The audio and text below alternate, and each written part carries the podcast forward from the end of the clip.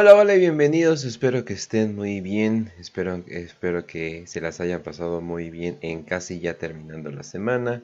Eh, yo soy Kench, eh, listo para, para tratar de entretenerlos con una película que casi nadie ha hablado, ¿no? Definitivamente no se ha vuelto algo de nicho ni nada por el estilo, pero sí, claro que sí. Y aquí estamos, ahora sí que ya listos para, listos para darle. Eh, con, mucho gusto. Y acabamos de grabar eh, un episodio que ojalá eh, se lo, bueno, lo vayamos a tener listos para, para ustedes, donde pues empezamos hablando de algunas frutas, pero por alguna razón también estamos hablando mucho de Dragon Dildos. Entonces, ya saben cómo usualmente terminan estas grabaciones. Em, ¿Qué puedo decir? Definitivamente creo que se me nota la falta, la falta de Oz. Eh, creo que después de su salida nada ha podido llenar ese espacio, excepto un dragón dildo, obviamente. Pero, sin embargo, eh, ya estamos aquí y hablando de eso, Oz, ¿cómo estás? Muy bien, entonces mi Kenchu, ya más relajado, ya a gusto, refrescándome ahora sí, porque como dijo Kench, bien apurado, yo llegué del jale, luego, luego a grabar, que ni siquiera había dejado salir al topo, y ya Kench me dijo, tienes permiso, voy a soltar al topo, bebé, aquí te espero, no hay pedo que nos tardemos en el en vivo, y pues aquí me tienen todo, todo pendejo y sedado y despeinado bueno, del bigote porque no tengo cabello, para venir con ustedes a darles este, este en vivo sobre una película la cual, como dice Kench, nadie ha hablado. Así que, pues sean todos bienvenidos aquí a este en vivo de la voz. Definitivamente no es uno de los directores más populares ahorita y no tuvo uno de los eh, fallos más grandes de este, de este año, definitivamente. No, he visto el norteño, no he visto el norteño, no he visto el norteño, no he visto el norteño. No, banda, no he visto el norteño. Al parecer mucha gente tampoco. Compré boletos para el estreno, neta, los compré, los aparté, dije, voy a ver el norteño en sala de cine y ya no está en cines y no la fui a ver. Entonces, no la he visto, discúlpenme. Van a decir que qué poco fan del cine, no que muy pinche fan de Eggers, no que vive tu vida deliciosamente, pero no he visto el norteño, disculpen. Bueno, pero la que sí has visto es el faro, ¿verdad? Según recuerdo, sí. Ah, pues sí, sí le Ok, ok, bueno, entonces. Ay, me siento muy apurado, Kench, así como que, ay, güey, ay, ay. Porque tranquilo, tranquilo, tranquilo, ya, todo relax, todo relax. Ya, ya, ya, ya estamos todos, eh, estamos todos erizos por el pasado episodio, pero no se preocupen. Eh, y sí, banda, esto va a ser como un pequeño revival de este canal, porque la neta ya lo extrañaba mucho, y ya extrañaba mucho hacer contenido para, para él. Entonces, eh, pues nada, eh, pues si quieres vamos empezando a hablar de la segunda película de este director.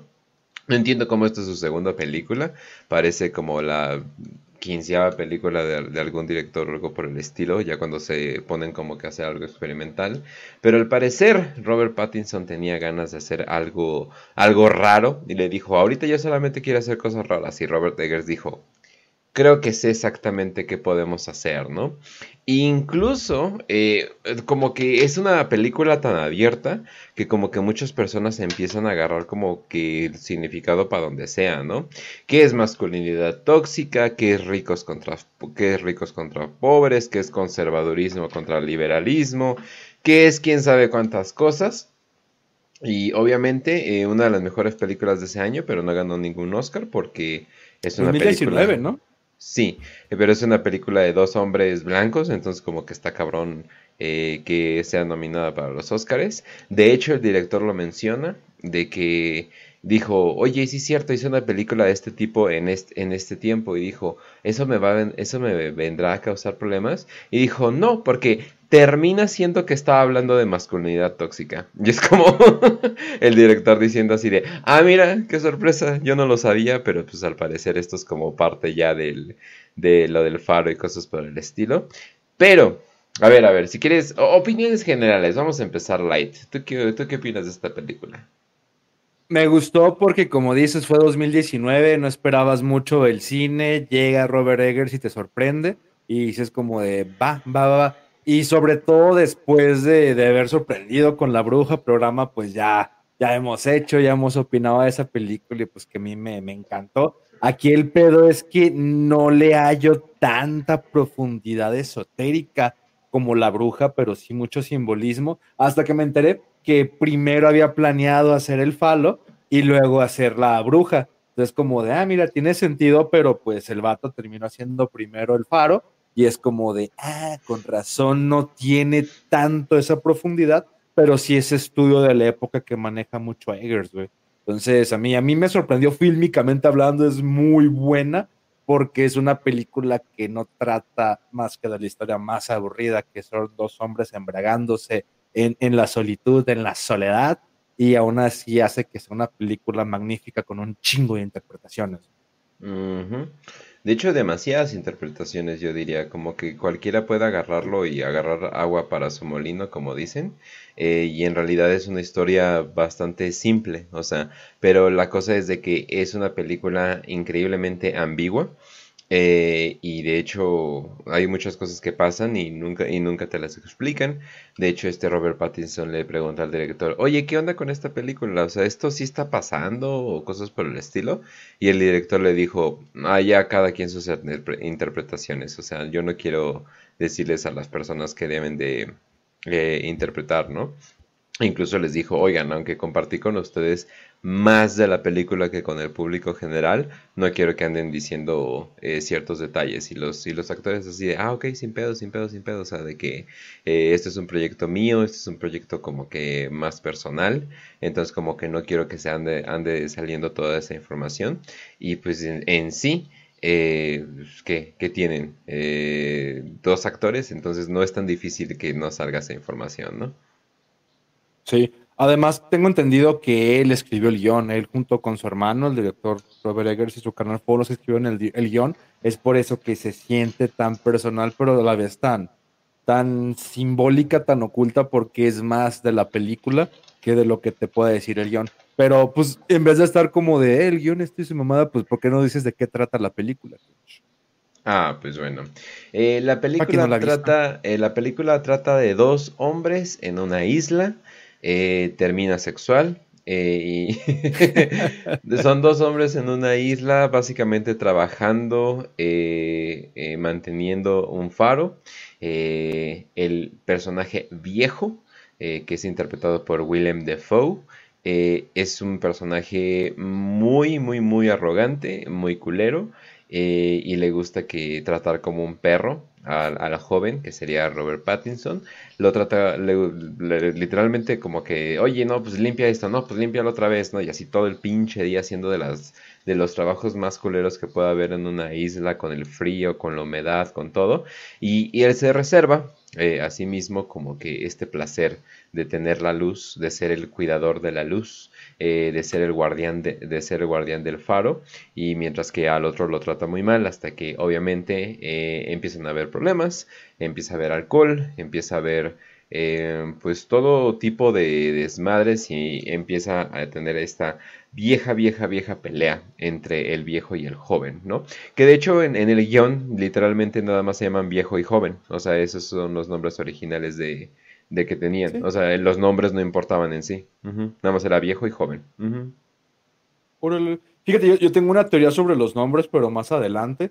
Que igual la película para mí trata sobre dos tipos que son cuidadores de un faro, terminan viviendo en la soledad y se enfrentan a, a la convivencia entre dos hombres cuando su único destino es quedarse encerrados o varados en una isla desierta durante tanto, tanto tiempo, pues no te queda más que sucumbir a, los vicios, a la locura o al homoerotismo, ¿no? O sea, estas, si las relaciones humanas son complicadas, pues entre, como dices, un viejo y un joven se da más, como que una, una explicación fácil de lo que es la película, pero como ya dijimos, tiene un chingo de interpretaciones y pues a eso vamos a darle hoy, ¿no? Sí, de hecho esta película nace de una pesadilla.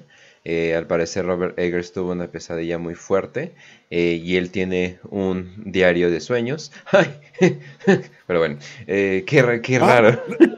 que se mete en esoterismo y adora a Satanás tiene un diario de los sueños, güey. No, qué pinche raro. ¿En serio lleva una bitácora de lo que sueña? El vato que hizo un pacto con el diablo y sedujo a Anaterlo y hoy para también hacerlo. Vaya sorpresa, güey. Sí, increíble sorpresa, pero sí. Eh, tiene un diario de sueños. Al parecer, como para bajarse eh, el sueño, así como, como, te quieres bajar la peda y te pones a caminar a lo pendejo. Él, como que para bajarse el sueño, se puso a caminar por, por Brooklyn unas cuatro horas. Y ya de ahí, regresando a su casa, dijo: Ya tengo la estructura de una película hecha. Eh, entonces va, la estructuró y con su hermano trabajó en el guion seis años. Eh, sí, sí, o sea, obviamente se, se, le metieron uno que otro proyecto, como La Bruja en medio y cosas por el estilo, pero al final sí fue como que, ah, ok, sí hay como que este, esta cosa como que todavía eh, más, más profunda, ¿no? Eh, también la película es claustrofóbica y molesta. Eh, como que la película eligió ser una película como que te tiene encerrado todo este tiempo, como que claustrofóbica. Eh, muchos piensan que fue grabada como en un cuadro como por vintage, pero Robert Eggers ha dicho de que lo ha hecho para hacer sentir incómoda a la gente. O sea, no tener como que este lugar para respirar. Eh, como que estos, estas tomas grandes ni nada por el estilo, como que te querían, te mete, que quería meter un cuadro y te quería hacer sentir incómodo. Y de hecho, el director dijo que esto era una comedia oscura. A tal grado fue su insistencia de que esto era una comedia oscura que trató de hacer que la IPA, los güeyes que le ponen la clasificación eh, a las películas, que la calificaran para comedia musical. y fue tanta su insistencia en que no, no, no, no, no, es que esto es una comedia oscura, que dicen que esa falta de clasificación o, mis, eh, como le decían, misclassification, fue, literal, fue literalmente lo que hizo que no la nominaran al Oscar al final porque no sabían dónde ponerla.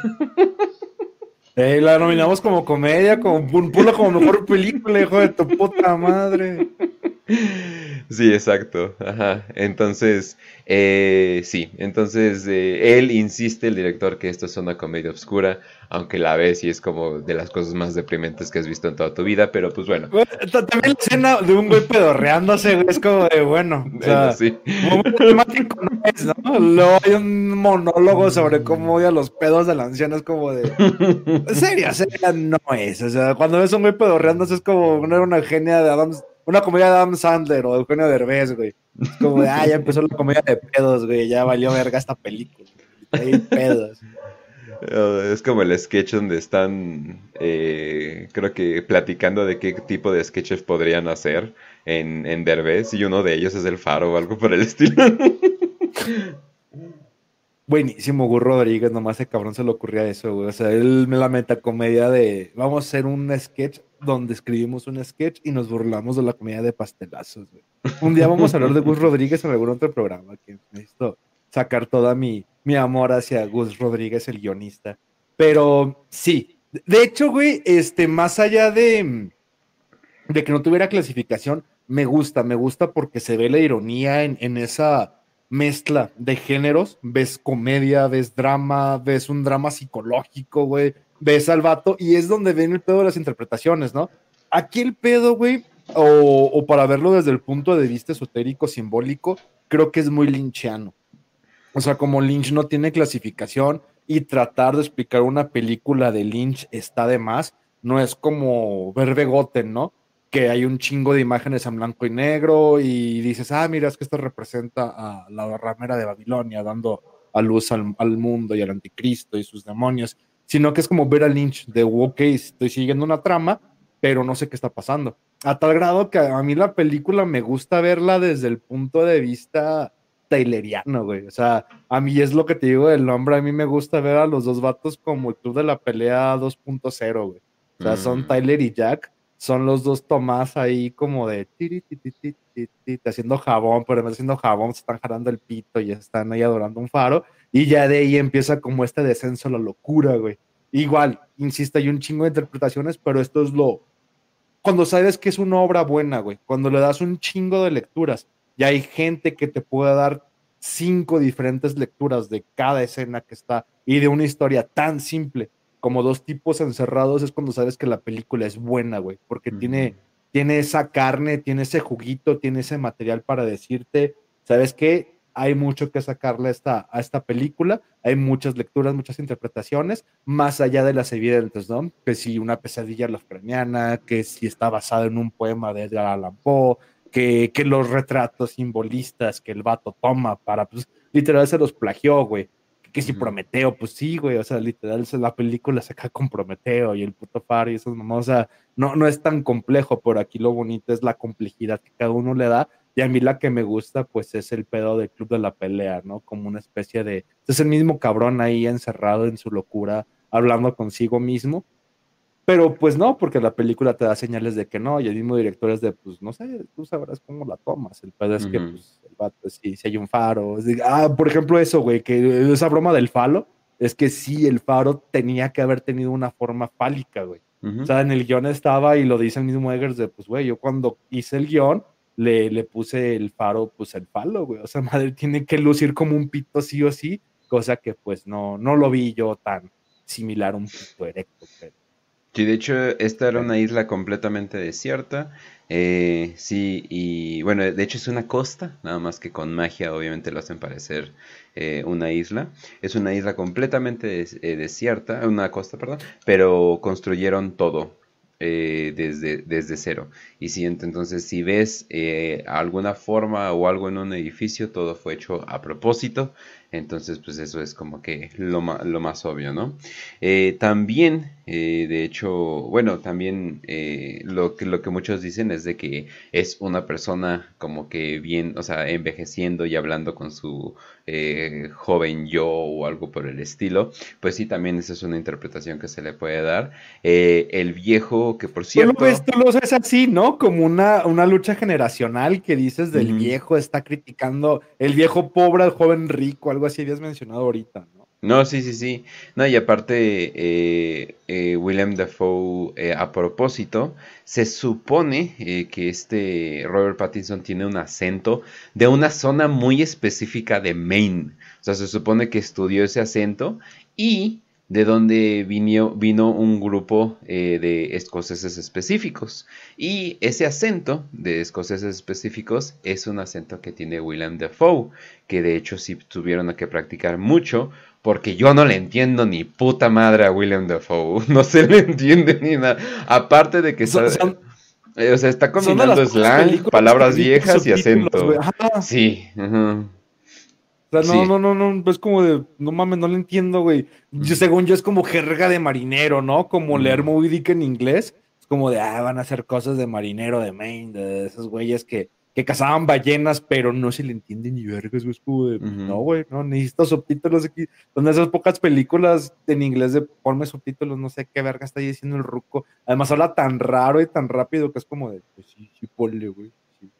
Sí, o sea, eh, no, o sea, no, o sea, no sé por qué la gente de la costa desarrollan acentos tan raros, no sé cuál es el efecto del mar en la gente, pero sí, o sea, definitivamente no se le entiende ni madres, pero hace una gran interpretación eh, y al parecer tenía más energía que Robert Pattinson y de hecho dicen que sí empezó a haber una eh, amistad enemistad en el set donde el boomer viejito eh, estaba haciendo, bueno, hacían una lectura del guion completo y al parecer eh, William Dafoe muy emocionado decía, muy bien, muy bien, vamos otra vez, ¿no? Y Robert Pattinson así de valiendo verga, así de, no mames, ya, güey, ya, por favor.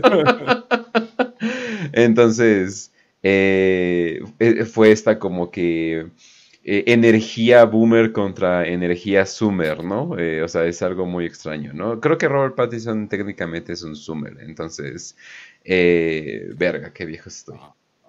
Creo no, que sí. no, no, no es Zoomer. El Venganzas, güey, ¿cómo va a ser Zoomer? ¿Cuántos años tendrá? ¿25? Ni idea, ahorita, ahorita podrías googlearlo y con 25 sigue siendo millennial, güey. Sigue siendo, no, no, no, no lo hagas Zoomer, por favor. Sin embargo, la actuación de Robert Pattinson, güey, a mí me. Ahí, fue como me impresionó. De hecho, ahí, cuando- ahí fue cuando dije, podría ser un buen Venganzas, porque nunca lo había visto actuar, güey.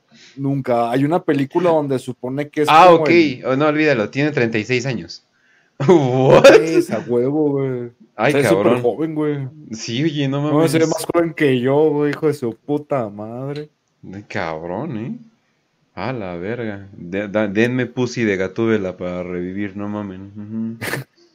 Güey, te digo, el vato se lleva la actuación, o sea, estás con William Dafoe solo en la pantalla y como dijiste, esa, ese encuadre está hecho para verse en un pinche cuadrado, está hecho con, con cámaras o lentes que no existían, que no se habían filmado desde que se inventó la pinche cámara reflex, güey. O sea, ni siquiera son lentes reflex, güey, son lentes directos, es como de, está bellísimamente hecho y, insisto, para hacer o haber sido planeada antes que la bruja y conocer la dedicación o la obsesión que tiene el director para, para ese tipo de detalles, a mí me sorprendió.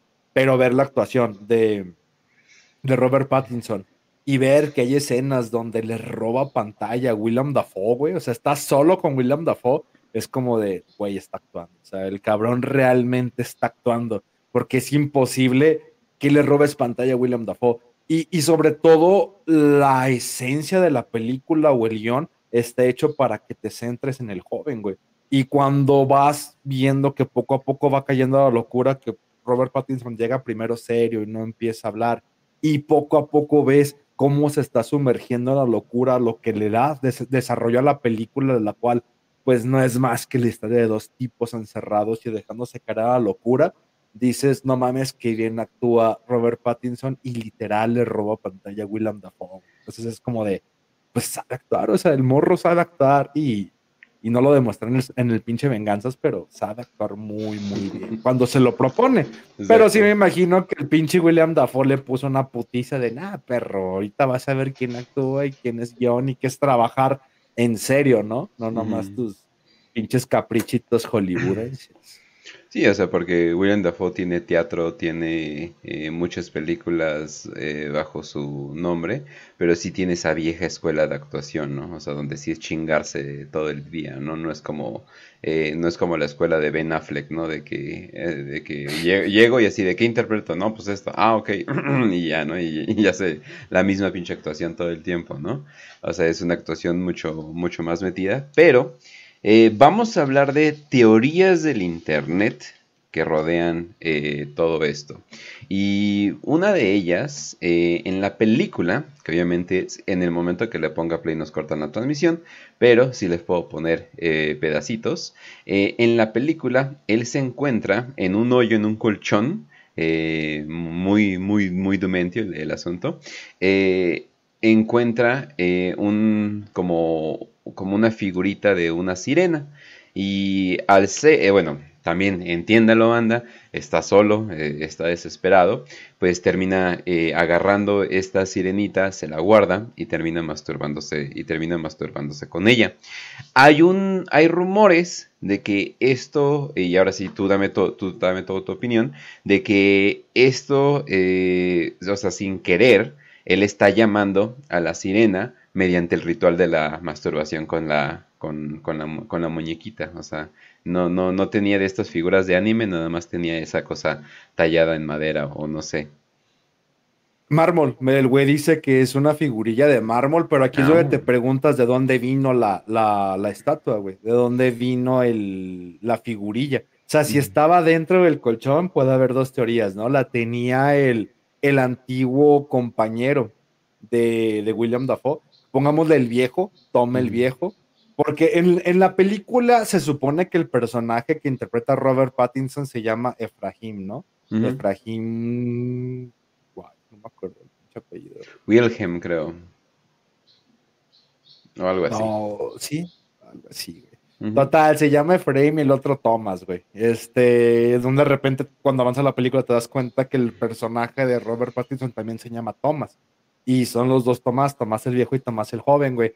Entonces te preguntas de, bueno, y según mi teoría del club de la pelea, güey, este, el vato ya tenía la figurilla ahí y él mató a su antiguo compañero, el güey tuerto, al que se supone mató a Tomás el viejo, y siempre recuerda esta figurilla porque posiblemente era de su compañero, o se la dejó el Tomás el viejo dentro del colchón para, pues como tentarlo, porque también está la teoría de que Tomás el Viejo es una especie, o la isla es una especie de purgatorio o paraíso, no paraíso, pero sí isla maldita Lovecraftiana que tiene su propia esencia y te van a salir seres de ultratumba o está jugando mentalmente con él, o tal vez era algo que tenía el otro güey que estaba trabajando con William Dafoe para, pues para satisfacerse, ¿no? Es como de, pues somos marineros, vinimos a cubrir el faro y ahora tenemos, tengo esta pesita debajo del colchón porque pues no existían las Playboy, güey. Aquí es donde viene el de, tiene, tiene poder la figurita y por eso invocó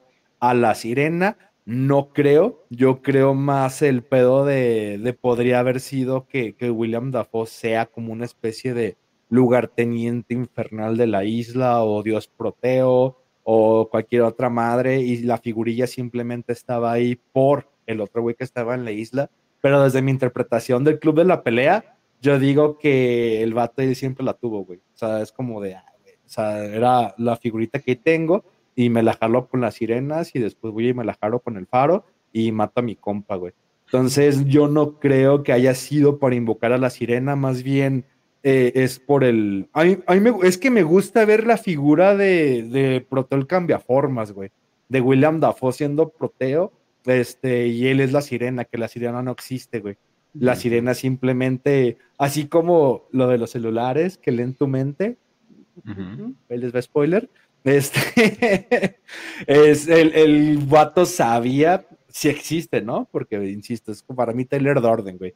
Pero si existía, es como de, ah, yo sé que te excitan las sirenas, sé que eres un hombre de mar, sé que esto te gusta, entonces me voy a convertir en una sirena que va a tentarte porque tengo esta relación homoerótica contigo y quiero que me penetres. Entonces, yo no creo que haya existido una sirena, pero sí existe el fetichismo, ya, ya vamos hablando un poquito como de cosas ocultas, ¿no? Si le quieres dar una especie de energía a las cosas, como una especie de sigilo, hay una especie de fetichismo. Tanto se manejaba la antigua Roma o la magia griega, güey, y se sigue manejando en, en prácticas, como le llaman menores, cosa que no voy a desprestigiar, como el palo mayombe o, o la santería, del hecho de, o el vudú, de hacer las representaciones y, y a través de ellas cargarlas de energía.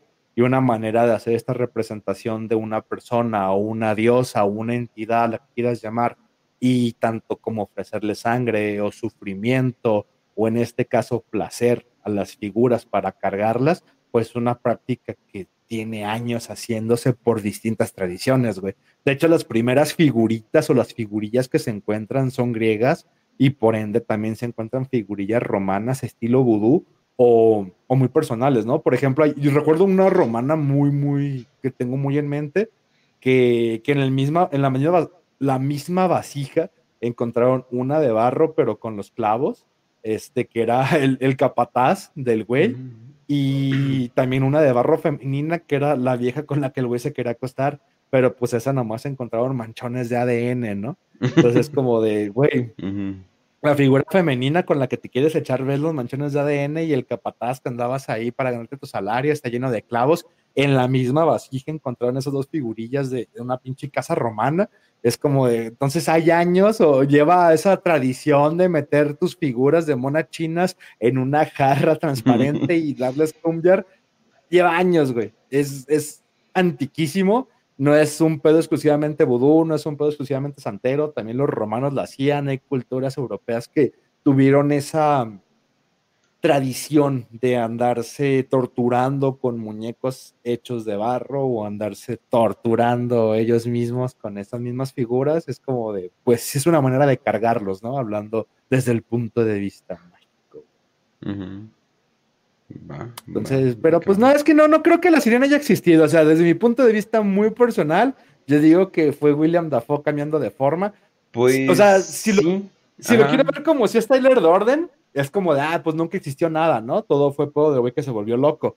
Pero si me quiero ir al de, bueno, sí existió William Dafoe, pero era un tritón, era proteo, era como Neptuno, güey, en puta. Bueno, no, porque invoca a Neptuno en, la pinche maldición, ¿no? Entonces, o era un tritón, o era proteo emputándose.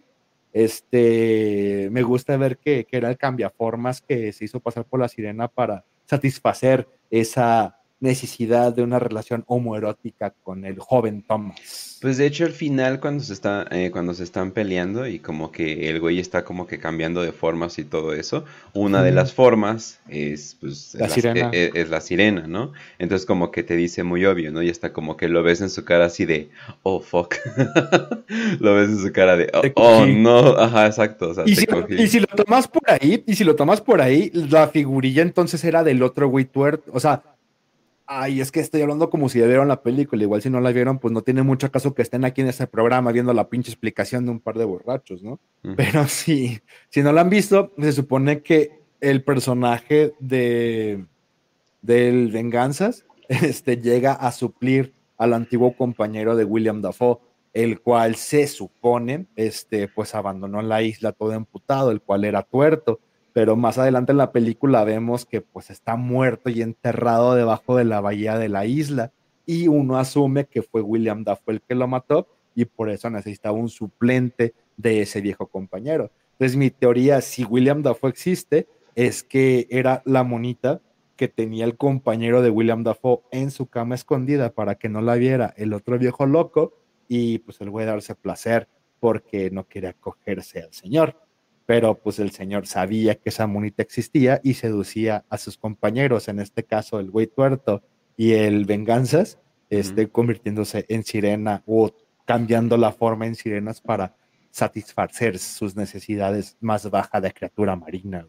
No, y tenemos esta como que eh, comparación porque este um, eh, eh, Robert Pattinson se, la jala eh, en lugares escondidos, como que en lugares oscuros y cosas por el estilo, pero vemos a, vemos a William Dafoe en, pues, en, el pinche faro completamente desnudo, sin penas, jalándosela a más no dar como que libremente.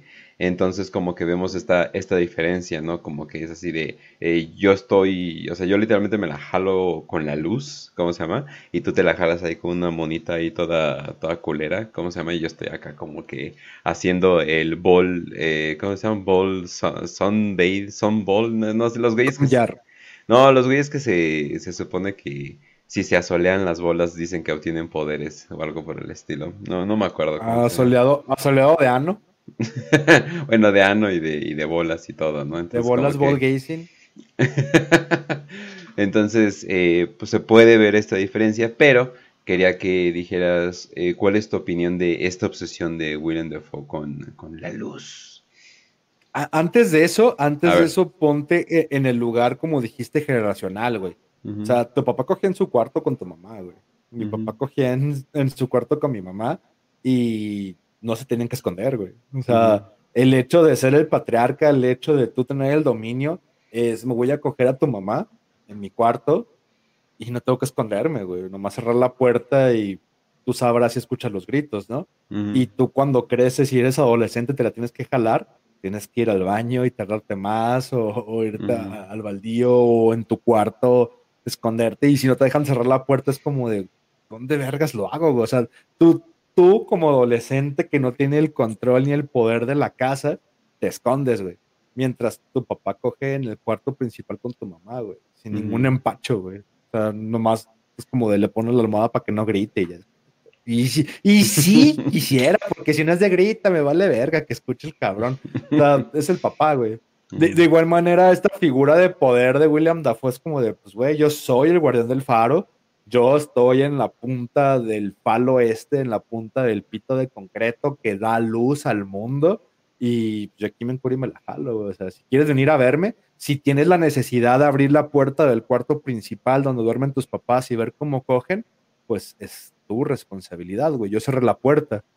Yo no te estoy invitando a que vas como me cojo a tu mamá, güey. Por ahí vas de pinche mocoso chismoso a dejar abro la puerta a ver qué están haciendo mi papá. Ay, no mames, mi papá está lastimando a mi mamá, se le subió encima y mi mamá se le subió encima a mi papá. Es como de, tú eres el que está yendo a ver. Así como Robert Pattinson es el que está subiendo las escaleras. O sea, no es como que el güey estuviera en el lugar más accesible del mundo, ¿no? No es como que está en la puerta de la casa jalándosela, güey. O sea, está en la punta del faro.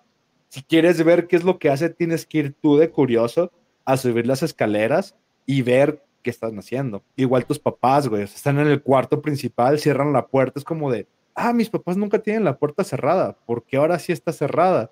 Y vas a abrir la puerta, es como, ah, tienen rato que no hacen ruido, pero la cabaña rechina, ¿qué estarán haciendo? Y vas a abrir la puerta y luego tú los culpas de acabar traumatizado, ¿no? Ay, no, porque mis papás cogen, porque abrir la puerta es que tú eres el pendejo que está yendo, o sea, no tienen por qué ponerle seguro o esconderse, tampoco van a coger con la puerta abierta, ¿no? No son una bola de generados, güey.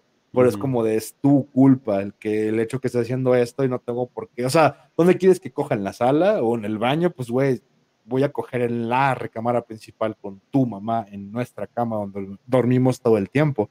Igual, yo soy el cuidador del faro, yo estoy arriba del faro, yo lo estoy cuidando y pues si tú estás subiendo las escaleras para ver qué chingados estoy haciendo y me encuentras desnudo, jalándome el pito frente a una gran lámpara que parece una glándula pineal, enorme, pues no es mi culpa que tú termines traumatizado, güey. Esto es lo que yo hago porque yo soy el jefe del paro, güey. Entonces a mí se me hace esa relación muy, muy infantil, güey. Del Robert Pattinson escondiéndose, como el morro que encuentra el catálogo de y se va al baño, güey, o se va al baldío detrás del carro, así como de, así como bien putiza, casi sin placer, güey. Es como de, no mames, pero ya, ya quiero acabar, güey y tu papá ahí gritando en el cuarto, es como, eh, me vale pito, güey. O sea, esta relación de padre-hijo, de pues, güey, o sea, quién tiene el poder realmente y quién está sufriendo, aunque te estés dando ese placer tú mismo, ¿no? Entonces creo que por eso se esconde, por eso hacen verlo muy infantil al personaje de Pattinson hasta que se harta, güey. O sea, ya cuando grita como de, eh, no mames, me la estoy jalando, y ves que el pinche William Dafoe lo está viendo y avienta la figurita, es como de, ah, la verga, ya, ya quiero coger, es como de, como que este niño o este preadolescente empieza a crecer, pero va creciendo hacia la locura. Y es cuando va avanzando en madurez el personaje de Robert Pattinson, pero es donde voy a la teoría también Jack Tyler Dorden, ¿no? De crece para convertirse en el viejo Tom, güey, crece para volverse igual de loco que el otro ruco, donde, pues, güey, o sea, en vez de jalármela con figuritas de sirena, me voy a coger una sirena que termina siendo un anciano, pero tal vez soy yo. No lo sé, insisto, tiene muchas explicaciones y por eso Robert Rodríguez lo deja tan ambiguo. Es como de, tú sabrás lo que viste, güey, yo no te voy a explicar más que los detallitos, como que, ah, el faro era un pito, o sí, eh, los güeyes se llaman Tom, chingaderas de esas. Ah, ya me desvié. Por hablar de mis traumas infantiles, todavía mis papás cogiendo, güey.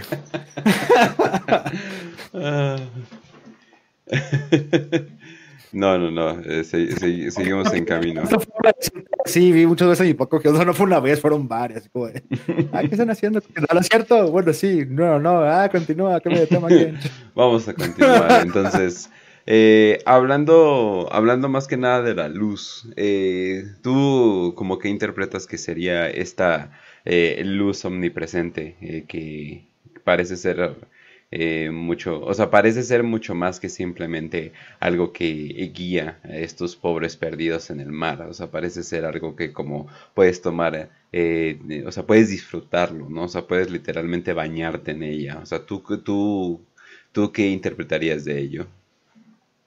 Hoy, hoy vengo muy poético, como te dije, tuve mucha chamba, pero durante todo el día no pude escribir un poema que tengo en la cabeza, güey, sobre la relación de la leche, güey.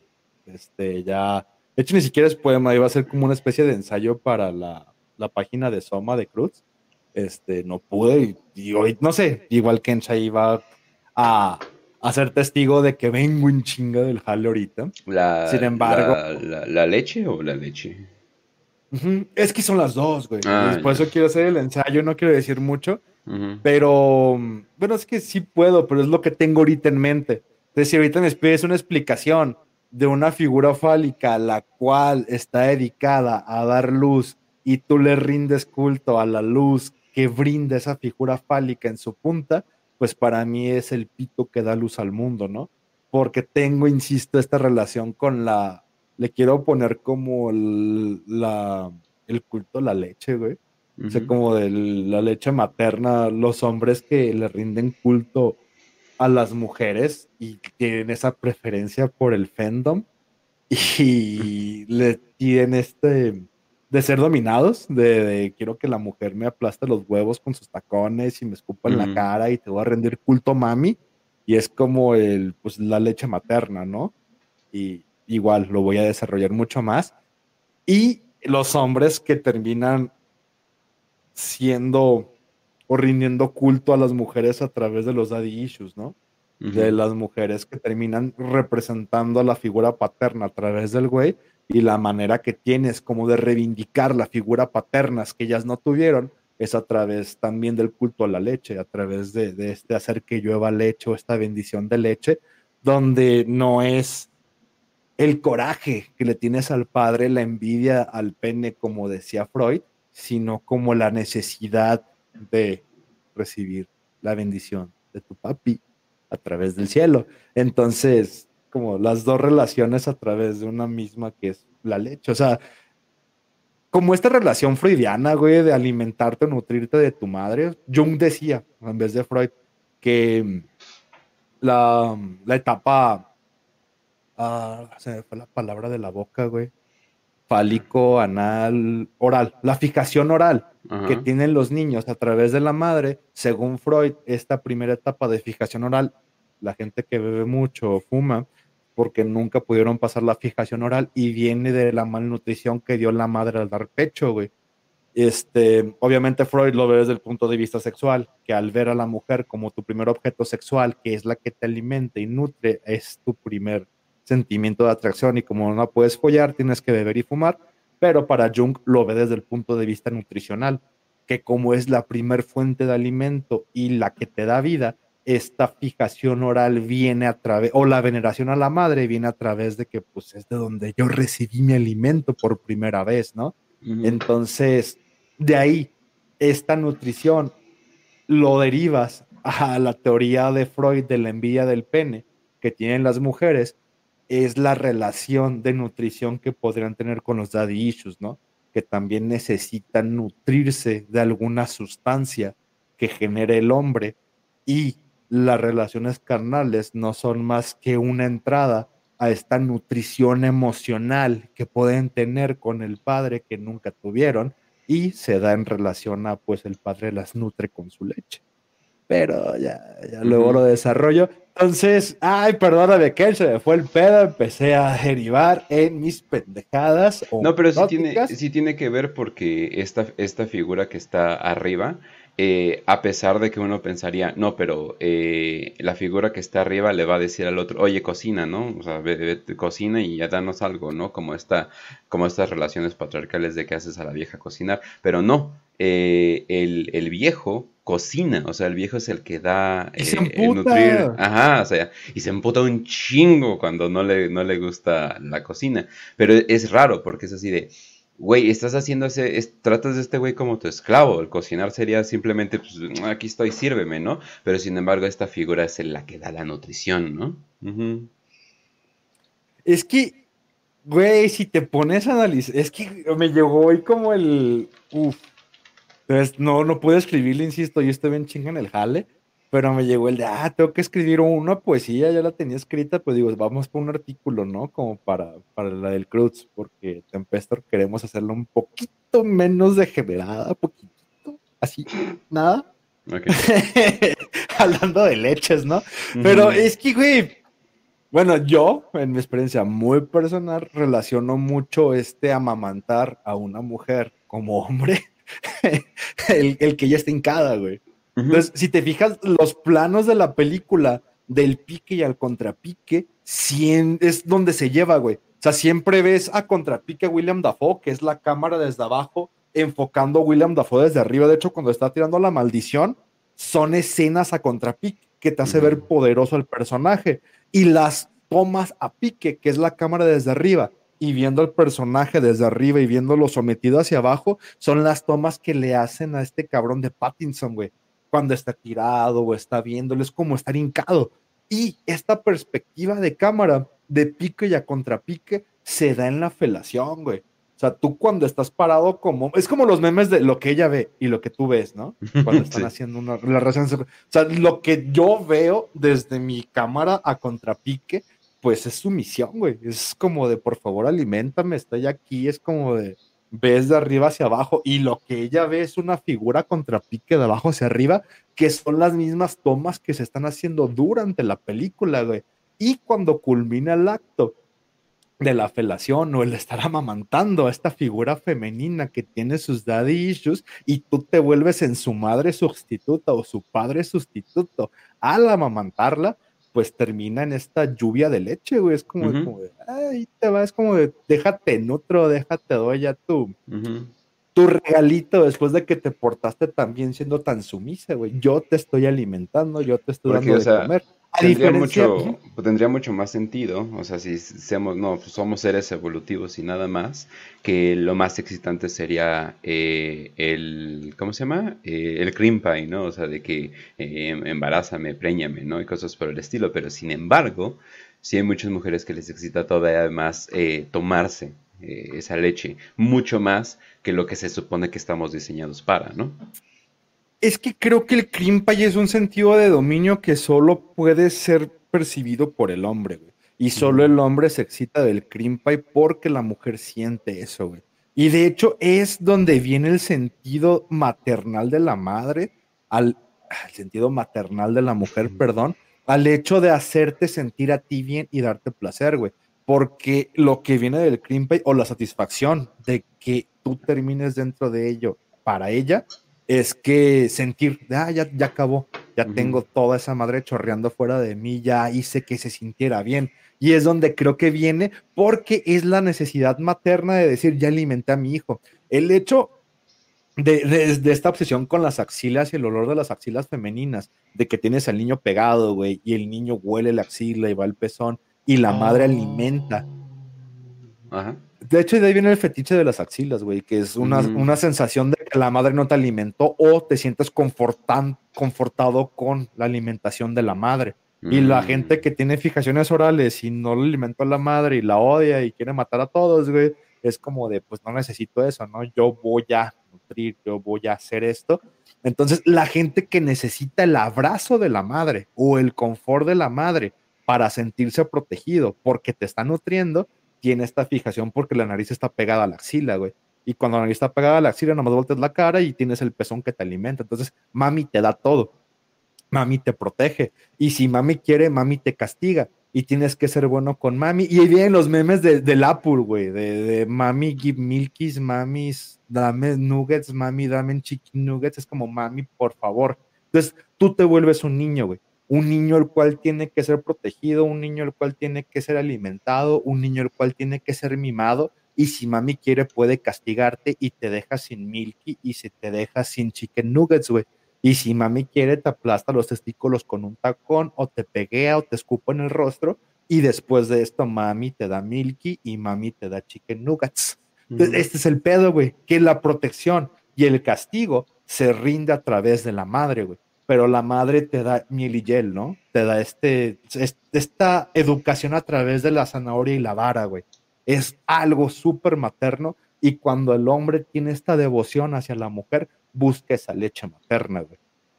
Representada en más fluidos femeninos, los cuales luego otra vez los explique, pero cuando la mujer tiene esta necesidad paterna o estos daddy se da lo contrario, güey entonces, la mujer no necesita hacer que el hombre se sienta satisfecho, sino ella satisfacerse con un hombre que sepa dominar. Entonces, ya el fandom se cambia a la sumisión de la mujer. Y la manera más sumisa que tiene la mujer de demostrar gracias, papi, es hacer que papi le eche la leche en la cara, güey. Para, o trágatelos, o sea, para sentir de ya estoy satisfecha. Esto no me causa ningún placer más que el saber que estoy nutriéndome de la atención que me está dando papi ahorita, porque si no tuviera la atención de papi, a papi no se le para el pito, güey. Entonces es como, son las dos oposiciones, pero a la vez es el mismo tipo de hombre, solo que es un hombre sumiso y un hombre dominante, pero es la misma relación, o sea, simplemente cambia. La mujer domina y el hombre se deja dominar, o aquí el hombre domina y la mujer se deja dominar, por la misma necesidad de ambos. Y es lo que te digo, si analizas bien la esencia del esperma, más allá de ser una semilla, es la base de crear hombres y mujeres, güey. O sea, el esperma es asexual, es el símbolo mercúrico, güey. O sea, Mercurio dentro de la alquimia es la figura entre hombre y mujer. Dentro, vean la, el, manifiesto tempestista, dentro de la alquimia y los siete planetas antiguos o tradicionales, hay tres planetas femeninos, tres planetas masculinos y el Sol.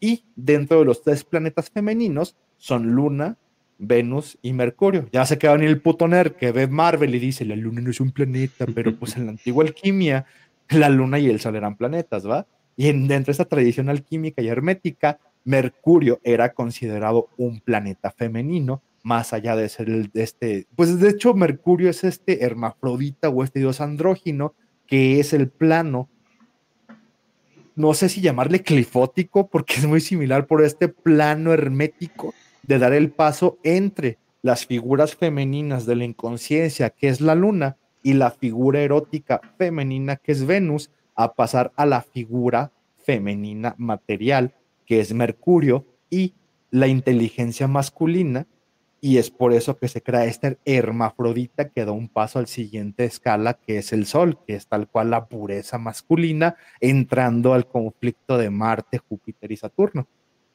Pero pues más allá de leer la tradición hermética de Julio Cébola, este, Mercurio siempre fue considerado un planeta femenino o esta relación hermafrodita entre hombre y mujer.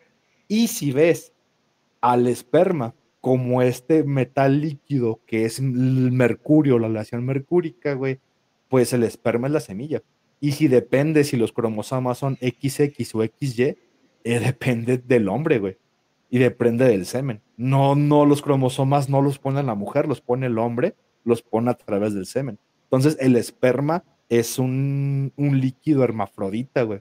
El esperma no es un líquido plenamente masculino lo cual por esencia lo vuelve una especie de leche materna, güey. Tiene un 50% de ser femenina la leche que te sacan todas las noches, güey. Porque de ahí vienen los cromosomas XX o XY, güey. Ya se deciden a través de esa chingadera. Entonces vendría siendo este líquido hermafrodita que no tiene sexo, güey. Entonces, en parte, hay una especie de nutrición femenina a través de eyacularles en la cara, güey. Es una especie de nutrición, es como el amamantar de un hombre, ¿no? No sé. Ya nos decíamos el tema. Ah, no, no, no.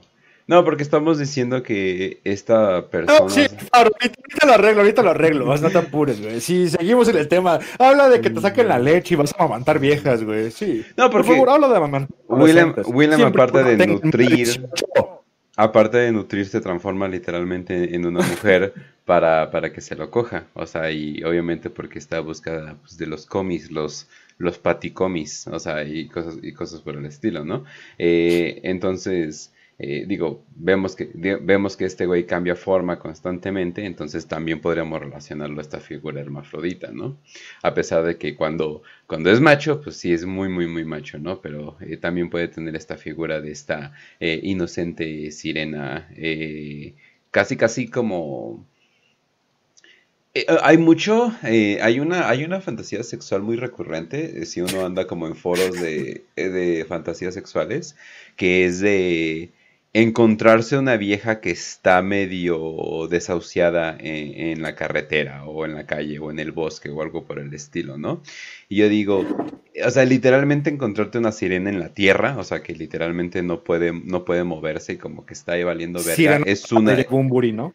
Sí, es una, de esas, es una de esas fantasías de encontrarse estas como ninfas del bosque amarradas, ¿no? O, algo por el estilo, ¿no? Es como que, oh, mira, eh, me encontré eh, una tipa amarrada, ¿no? Y está como que deseosa de mí o, algo así, ¿no? Pero está como que eh, está amarrada a tal grado donde si ella quisiera en realidad escaparse, se podría escapar. Entonces hay como que este eh, consentimiento tácito, ¿no? O, algo así, ¿no? Entonces como que no está diciendo sí, sí, eh, pero no te está diciendo que no, ¿no? O sea, o sea no está empujándote ni, ni nada por el estilo, ¿no?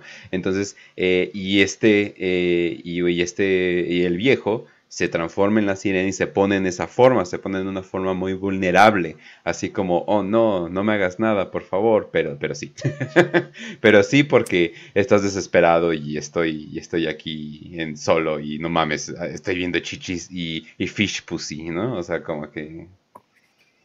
pero eso sería más seducirlo, ¿no? O sea, como dices, esta fantasía de, ah, el ente me está seduciendo.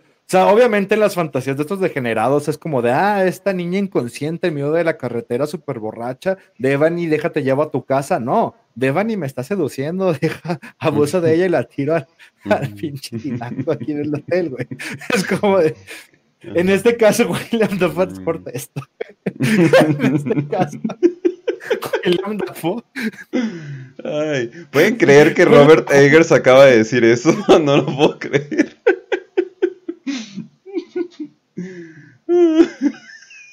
El Overreggers mexicano, el Overreggers del fascismo virtual. Este, tenemos al Timothy Chamalé del fascismo virtual. ¿Cómo se llama el cantante al que te pareces, güey? El que tiene el pelito así bien raro. Um, ya. los pinches sí, ese güey. Sí, sí, sí, me faltan los ah, lentes y ya. Tenemos a Robert Eggers, al Timothy Chamalet y a ese cabrón. Ah, no me acuerdo que se llama del fascismo virtual. Sin embargo, Robert Eggers, aquí la figura de William Dafoe, güey, este, yo veo que está seduciendo porque necesita ser penetrada por el joven, güey. También dato curioso, ¿sabías que Robert Eggers basó la vagina de la sirena en los genitales reales de un tiburón, güey? O sea, si googleas panocha de tiburón, ¿son idénticos? Ah, Ahorita googlea panocha de tiburón, ponle vagina de tiburón, güey, y son exactamente los mismos que tiene la sirena en la película, güey. Es como, ah, no mames, pensó en todo, este cabrón realmente pensó en todo que no son nada rechazables, ¿eh?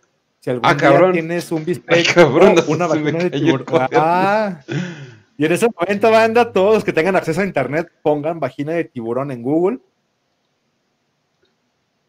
No, ah. no dicen que no. Si nomás te dan eso, es como de, no, no hay pedo. Me voy al mar, agarro una lancha, chinga a su madre, vivo todo. Viene el Kench. ¿Cómo? ¿Cómo? Lanchero. ¿Cómo que no se llama Charcusi? No, ok. Charcusi. Charcusi. La Charcusi. Mm, qué cagado. Mmm, Charcusi. No, nuevo fetiche descubierto, no el logo, el logo de Xbox, Acabas de descubrir un nuevo fetiche, la Charcusi. No, sí, definitivamente. Huh. Wow. No dices que no, una Charcusi, güey. Hay demasiados dibujos de tiburones con chichis en el internet. eh, y sí, definitivamente se basa en eso, ¿eh? O sea, es como. Sí, es idéntica. La vagina que tiene la sirena es una charcusi, güey. Es como, es como la vagina de un tiburón. Que si ya un banda es como, no mames, o sea, nada, nada, nada rechazable una noche de copas, una noche loca, dices chinga su madre, vámonos por unas charcusis, donde está el acuario más cercano, mundo marino, ahí te voy, chingue a su madre, pero ya se me fue el pedo que te iba a decir, charcusi. Ah, bueno, ya respeto un poquito. Este, ya entiendo un poco más a los japoneses por qué cazan tanto ahí con pinches arpones gigantes y todos por el estilo. Mm. no sé, no sé qué iba a decir, güey. No sé qué te iba a responder hablando de pendejadas, güey. Perdón, güey. Mm. Sí, pero Charcusi es un nuevo fet. Dime que no. Dime, güey, yo cuando vi es de. Ay, güey, que sí. O sea. Liso, rosita, bonito. Es como de. Ya huele a pescado, güey. Eh, de por sí. No, no veo por qué decir que no. Si alguien te ofrece y llegó un tiburón y te dice, oye, amigo, tengo mi charcusi. bueno, ok, intentémoslo. Pero, ah, sí, güey, el ofrecimiento de Evan y charcusi. ¿Alguien, este, ¿Alguien ha hecho una versión de Doctor Dolittle donde le termina dando nuevas enfermedades por cogerse todo tipo de animales o algo por el estilo? la viruela del mono. ¡Oh, no! ¡Oh, no! Culpa de ese, güey. ¡No! Ah, pero bueno. Es un mexicano. viruela del mono, como lo conocemos en México, viruela. Viruela común y corriente. Pero... El punto es que aquí William Dafoe se ofrece, güey, se ofrece. No es como que en mi inconsciencia, por favor, no te voy a decir que no, sino está seduciéndolo, güey. y, y, esa es mi teoría de que la monita que está, porque el otro compañero tuerto se la andaba chaqueteando, es como William Dafoe lee los pensamientos, si es un ente que existe como porteo, Y dice, ah, también otra cosa, está esta relación de Prometeo y Proteo que es muy obvia. Incluso el propio Eggers dice, pues es que sí, güey, son Prometeo y Proteo, que dentro de la mitología griega no son hermanos, no hay ninguna relación que te diga que Proteo y Prometeo son hermanos, aunque son idénticos. Proteo es un hijo de, de Neptuno, Tritones, ente marino en el cual es idéntico a William Dafoe cuando se transforma con conchas y esos nombres que parece Tritón. Y Prometeo, pues su historia es muy conocida, del güey que le roba el fuego a los dioses, estando pues el símbolo fálico del faro que da a luz, ¿no? Entonces es muy obvio, y sobre todo por el final de la película, que uno es Prometeo y el otro Proteo. Pero hay una teoría dentro del neoplatonismo gnóstico donde Prometeo y Proteo son hermanos, güey. Prometeo siendo el hermano valiente y aguerrido, y Proteo siendo el hermano pendejo y sumiso. Y en este caso, Proteo es un cambiaformas que una vez que llega un trato con Neptuno se vuelve un ente marino o una especie de regente del mar, güey. Pero aquí la mamada dentro de este gnosticismo neoplatónico es que Proteo, al ser el güey tonto y, sumiso, tiene más suerte. Es que no es suerte, porque lo manejan como a Prometeo le fue de la verga por andar de arrojado y valiente y haciendo planes y los dioses nos castigan. Y a Proteo le va bien y termina siendo un regente del mar al volverse sumiso y volverse tonto o inocente. Es como una especie de la inocencia del cuento del Graal de Parsifal, donde el güey inocente y pendejo termina ganando el Santo Graal. De igual manera, Proteo hermano de Prometeo, al dejarse llevar por la inocencia y la pendejez, como el, tonto que le va bien en todo, ¿no? De, ah, estoy bien pendejo, pero pues me volví Dios del mar, güey, no sé por qué. Entonces la historia de Proteo dentro de este gnosticismo, como una especie de metáfora o simbolismo alegórico, es que se vuelve regente o dios del mar, porque su tontera termina ayudando a Neptuno y Neptuno lo compensa diciéndole, pues vente papi, tú te vas a volver el pinche regente cambia formas y vas a poder andar en la tierra, tanto como en el mar, tanto donde tú quieras, porque después de Zeus, el dios más poderoso termina siendo Neptuno, o en otros casos Atena, haz de cuenta que ese lugar se lo pelean entre Neptuno y Atena, pero pues estaban por debajo de Zeus, entonces pueden hacer lo que quisieran, tanto en tierra como en el mar, Atenas y, y, y Neptuno, lo único que no podía hacer Proteo era volar. Y es por eso que cuida mucho a las pinches gaviotas o animales marinos, porque Proteo no tiene regencia sobre los animales que vuelan, porque el cielo es territorio de Zeus, güey. Entonces mm. Neptuno y Proteo pueden con los animales. Proto como era un ser terrestre y era humano, puede cuidar la tierra y le das Neptuno el permiso de, pues, güey, tú puedes cambiar de forma y venirte al mar cuando quieras, papi, porque estás tan pendejo. No recuerdo, honestamente, porque pues tampoco soy un pinche güey que se guarda los datos, cómo fue que Neptuno le da la habilidad a Proteo siendo hermano de Prometeo dentro de esta pinche alegoría gnóstica este, pero lo vuelve regente del mar. Se supone que Proteo era humano y era literal el hermano de Prometeo, y es quien le aconseja a Prometeo no ir a robar el fuego de los dioses, pero Prometeo va y dice, ah, güey, es como, ¿cómo van a recordar tu nombre si no vas y vives peligrosamente y chingas su madre? Y pues es muy recordado por la humanidad pero el güey es castigado eternamente para que le saque la tripa un águila, el águila de Zeus, que es un pinche pájaro que llega, porque Zeus representa el aire, representa el Olimpo, representa lo que está arriba. Proteo no recuerdo cómo chingado se gana el favor de Neptuno y lo vuelve pues como una especie de regente de los tritones o dios del mar que pudiera cambiar de forma tanto como humano, tanto como ser un tritón, güey. Y es por eso que como no tiene regencia Neptuno sobre los animales de aire, que los, las gaviotas que están las cuida mucho, es que son animales marinos, o sea, son animales marinos que no son del mar. No sé si me di a entender, o son animales que vas a encontrar en el mar o en los territorios de mar sin, sin tener un contacto directo con el agua o vivir ahí, o sea, no están regidos por Neptuno, están regidos por Zeus, pero son como nuestros compas, güey.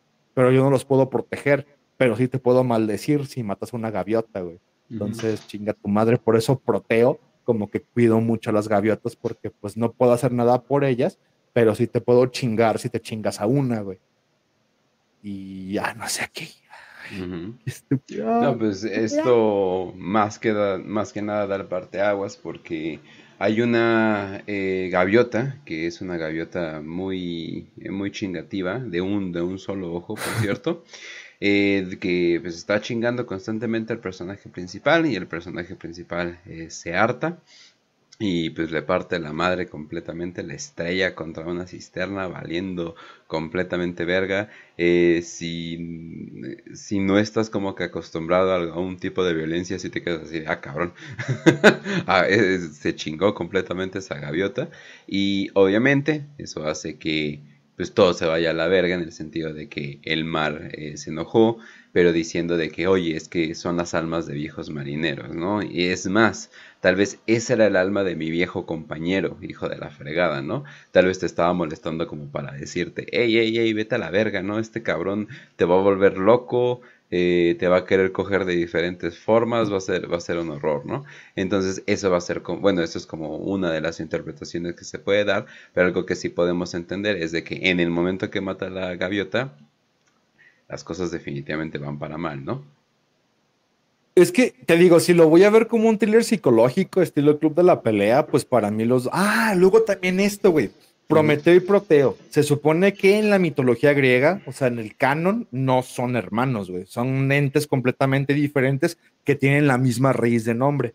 Dentro de los pedos no platónicos, a partir de, del gnosticismo estilo Samael Aumbeor, los dejan ver como, como hermanos. Proteo y Prometeo son los hermanos, uno es el hermano tonto que le va bien, como Justin y Juliet a la inversa, ¿no? Hoy que es cumpleaños del divino Marqués. Este, Juliet es bien, bien zorra y le va poca madre, Justin está bien pendeja y bien santa y se le va de la chingada.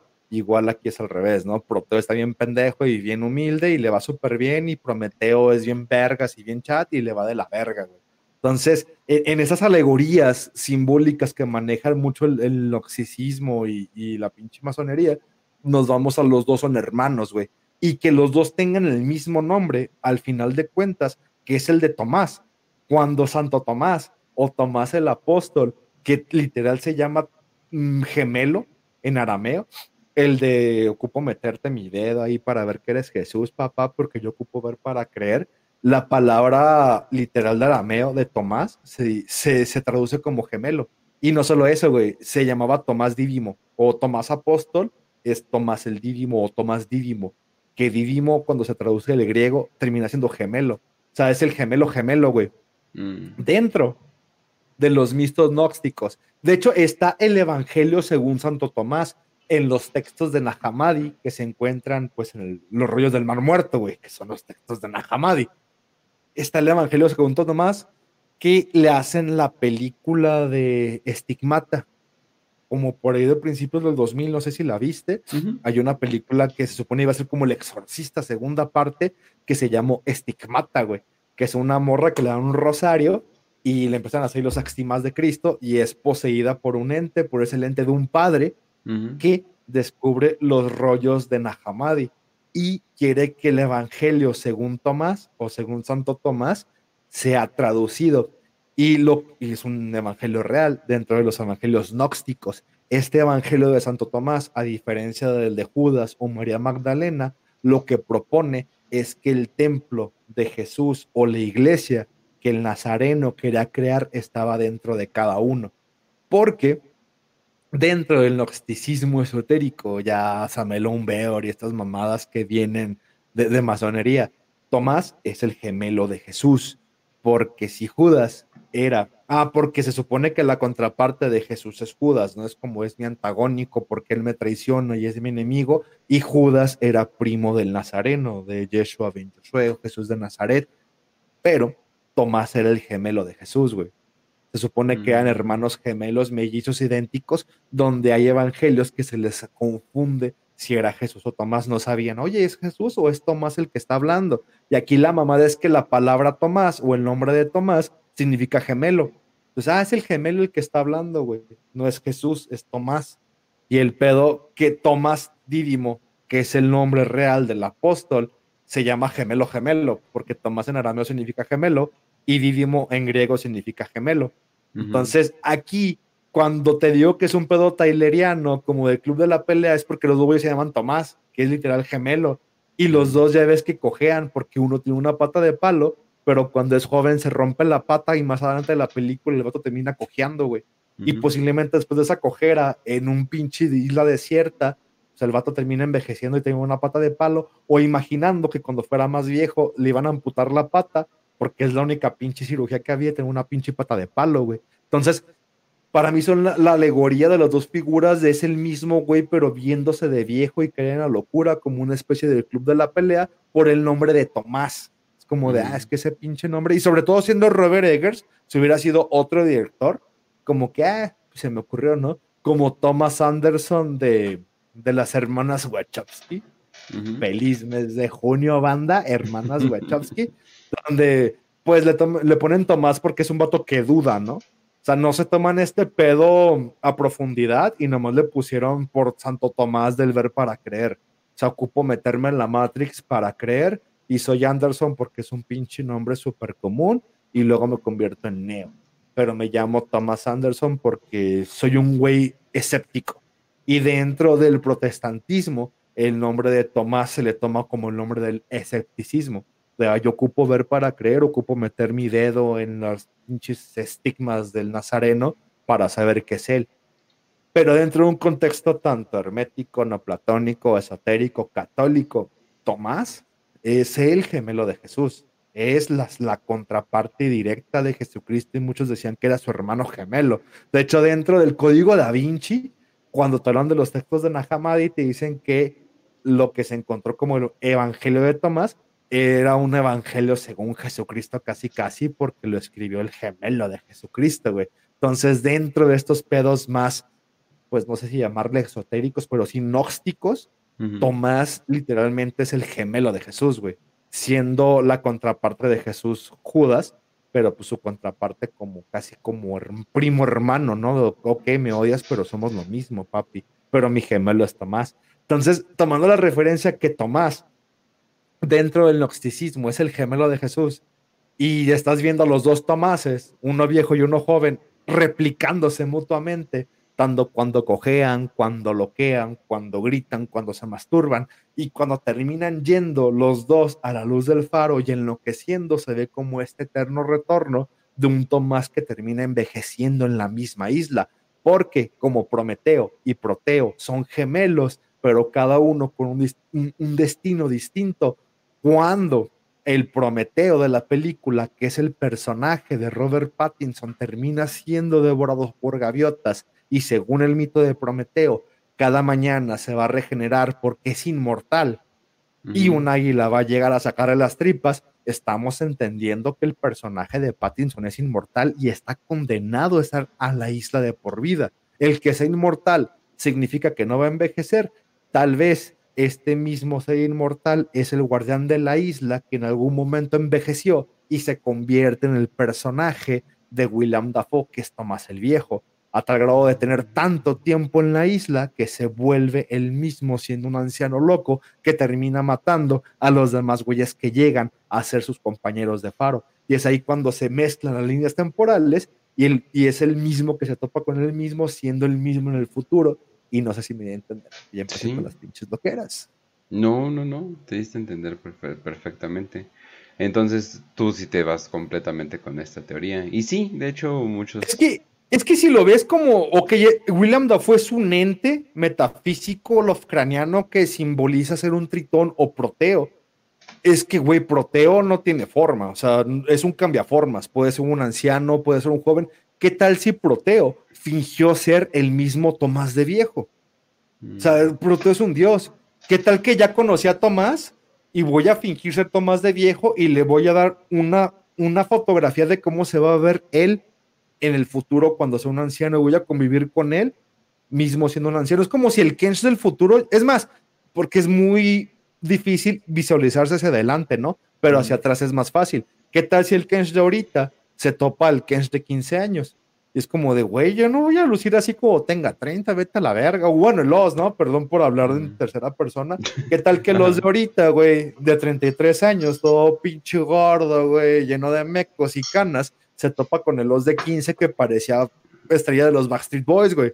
Güey, no mames, güey, a mí no se me va a caer el pelo, güey, me van a salir canas, ¿cómo que voy a engordar? Chinga tu madre, güey. Yo no voy a verme así de decadente, es como de, güey, soy tú. No, güey, chinga tu madre, güey, la güey, soy tú, güey, créemelo, güey, no vamos a tocar en los Backstreet Boys, güey, nunca vamos a ser parte de una boy band, cabrón. No importa qué tan bonito luzcas ahorita, nunca vamos a tener una boy band. Güey, no, güey. Yo no voy a verme hacia los pinches 33, chinga tú, porque esos tatuajes culeros, güey. Es pinche barro, güey. Es como, ¿por qué te faltan dientes, hijo de puta? Es como de. No te puedes reconocer, ¿no? Igual, es como la película de, de este. Ah, ¿Cómo se llama? Bruce Willis. Una de Disney, que sale el morro de Two and a Half Men que se supone que el vato es aviador y luego se topó el de viejo, pero va a su pasado para redimirse. Me gustó mucho esa película, no me cómo se llama, güey. Sí la viste que es como tiene un avioncito, güey. sí, sí me acuerdo de la película. Ajá. Pero nada más como bueno, de paso. Es como no te reconoces a ti mismo, güey. O sea, hablar de ti a los 30 años y imaginarte a los 60 es casi. The Kid se llama literalmente. Pero en español, ¿cómo le pusieron, güey? Es como la de la pandilla, que no se llama la pandilla en inglés, güey. ¿Sí viste la de la pandilla? La de unos morros que son como que juegan béisbol en un pinche ah, y está es un perrote que sale a cada rato en Azteca 7, pero no se llama la pandilla, se llama como se ve que otra mamada, güey. De no sé qué loto, algo por el estilo. Ajá. Es loto, se ve qué chingadera, güey. Igual esa de The Kid, ¿no? La ponen hasta Azteca 7 y no se llama The Kid, es como de, ah, la película de quisiera ser grande, se ve qué chingadera con Bruce Willis viajando al pasado. Bueno, mi punto es que no te puedes imaginar al que es de los 60 años, güey. Por vos dices, ay, sí, pero son 30 años, güey, es una diferencia enorme, güey. Entonces, de esos 30 le bajas 15 y te vas con el Kench de 15 años, güey. ¿Cómo se llama Kench? Ya le busqué. Mi encuentro conmigo.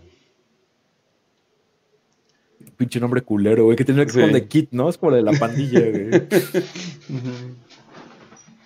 Ni eran una pandilla, pero bueno. Ajá. No te reconoces, güey. Igual la película, güey, si Proteo sabía cómo se iba a ver tomas de viejo 15 o 30 años después dentro de esta isla en la cual está condenado a estar y someterse a la locura porque terminó como Prometeo, siendo un inmortal encerrado en la isla, devorado por gaviotas cada mañana y regenerándose y viviendo esta, en esta isla por la inmortalidad, dice, ah, ya sé cómo se va a ver este güey de viejo, ¿qué tal que me hago pasar por él? Nunca me va a reconocer. Es como una broma de los dioses, güey. O sea, hacerte pasar por ti mismo, nunca reconocerte es algo que un dios haría, güey. Entonces imagínate que Prote hace esto y te dice, voy a, voy a verme como tú te vas a ver y nunca vas a reconocerte y estás condenado a estar en esta isla y en un futuro vas a matar a los güeyes que vengan porque ya lo mataste y lo seguirás haciendo y es como una especie de eterno retorno, güey donde Proto puede que sea esta figura mitológica la cual te castiga. Y hay teorías que dicen, está en el purgatorio porque el tiene que pagar la muerte de cuando era leñador y la mamada, pero él, si lo ves como es él, pero en Tyler Dorden, que se mata a sí mismo, pero no sabe qué es él, y luego le agregas este pedo como esotérico de que, pero es un dios que se hizo verse a sí mismo en un futuro, pues te estás matando a ti mismo, güey. Y por este mismo coraje terminan matando a los güeyes que llegan, que es como el güey tuerto, la gaviota, o sea, es un eterno eterno que cada cabrón que llegue a tratar de hacerte compañía, lo vas a matar y siempre vas a acabar solo en esta isla y siempre vas a volverte loco, sea con quien sea, aunque sea contigo mismo, güey. Entonces te estoy reflejando este eterno retorno que vas a pasar aquí y puede que haya sido lo que vio cuando tocó el faro, güey. No la verdad, que escultaba el faro y no universos Lovecraftianos, sino no ver nada o quemarse la mano, sino el de, güey, es el eterno retorno. O sea, lo que pasó Sísifo al levantar la piedra o lo que pasa Prometeo cada mañana al regenerarse y ser devorado por las águilas de Zeus en castigo, tu castigo es pasar por esto una y otra y otra vez. Y siempre que te topes contigo mismo te vas a terminar matando o siempre que te topes con un nuevo compañero lo vas a matar y siempre vas a estar solo en la isla. Y siempre aunque envejezcas vas a toparte contigo mismo de joven y tu yo joven te va a matar y se va a condenar a sí mismo en la isla como cuando baja del faro, güey. Una vez que toca la luz, el cabrón baja las escaleras, es como termina la última escena, todo chingado por gaviotas, es como ese el eterno retorno, güey. Y es lo que volvió loco a Nietzsche, güey la visión del eterno retorno de nada cambia. O sea, no importa cuánta sabiduría tengas de esto, no importa qué tan consciente seas que vives en un eterno retorno, no puede salir de él. ¿Qué es lo que le pasaba a Sísifo? Y todo el estudio de Camus, de pues mínimo imagínate a Sísifo feliz, mínimo imagínate a Thomas feliz, no creo que puedas, güey, porque el güey no tiene la conciencia de imaginarse feliz porque se está torturando a sí mismo de viejo a joven y cuando es joven se mata de viejo. Y aún así, mm. eso fue lo que ocasionó que estuviera varado en la isla una y otra y otra vez, güey. Entonces, para mí, como la tortura que vio con el faro, es darse cuenta de, güey, estás destinado al eterno retorno porque te mataste tú mismo, güey. Estúpido, en vez de ayudarte a salir, en vez de, de que tú salieras de la isla, no importa si fue el Tomás viejo o el Tomás joven el que chingó la balsa, güey. Fue Tomás el que chingó la balsa. Tú mismo te condenaste, güey. Y una vez chingada la balsa, tú mismo te mataste. No importa si fue el Tomás viejo quien persiguió al Tomás joven con el hacha o el Tomás joven el que lo persiguió. Al final de cuentas se mató él mismo. Nunca se ayudó él mismo a salir de este espiral del eterno retorno. Y lo que creo que vio cuando tocó la luz fue darse cuenta de, güey, el eterno retorno está aquí y pudiste haberte ayudado a salir de él pero tú fuiste el que se condenó porque te mataste a ti mismo, güey. Y es donde empieza una y otra vez la tortura. Es como de, estás condenado a hacerlo porque pues la cagaste, papu.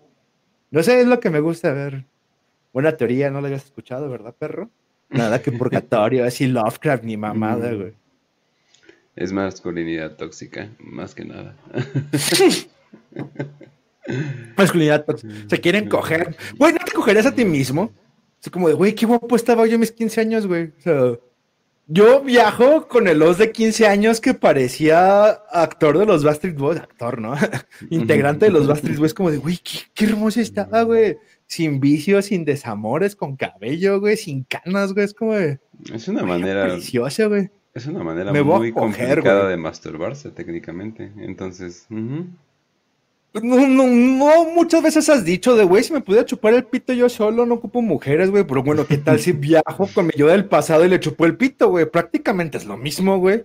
No tiene nada de homosexual, no tiene nada de narcisista, tiene todo de practicidad, güey. Es como una extensión, o sea, si Marilyn Manson se sacó dos costillas, güey, para poderse chupar el pito, yo voy a inventar una máquina del tiempo para viajar al futuro o al pasado y autochuparme el pito, güey. Es prácticamente lo mismo, güey. Ser mi yo cuántico chupándome el pito, güey. No es gay, no es homosexual, no es narcisista. Marty, Marty, tengo que chuparme el pito. claro, Rick, voy a chupar. Vamos, vamos a dejar el tiempo chuparte el pito, Rick. Marty, Vamos a chuparnos el pito. bueno, pero no, güey. O sea, si hay gente que, o sea, agranda el pito para alcanzar a chupar, o sea, costillas, güey, hace esto de una manera práctica para hacerse una autofelación, güey. ¿Qué tal si lo hago más complejo? y que una máquina de tiempo. sí existen las operaciones de agrandamiento. ¿No es, ¿No es meme de internet? Te ponen como una especie de prótesis. ah, no mames. El problema es que no puedes tener las erecciones igual de fuertes, güey, porque esa madre, pues ya está como. Está manoseado, güey. Pero mm. está más grande, güey. O más ancho, mm. güey. Depende cuál sea tu trauma, güey. Ouch. Pero, Qué horror. O hay, veces donde. Hay una donde nomás te, te cortan la. Como una especie de resortito que tienes, güey. No sé, no soy paracetamol, güey. Y nomás.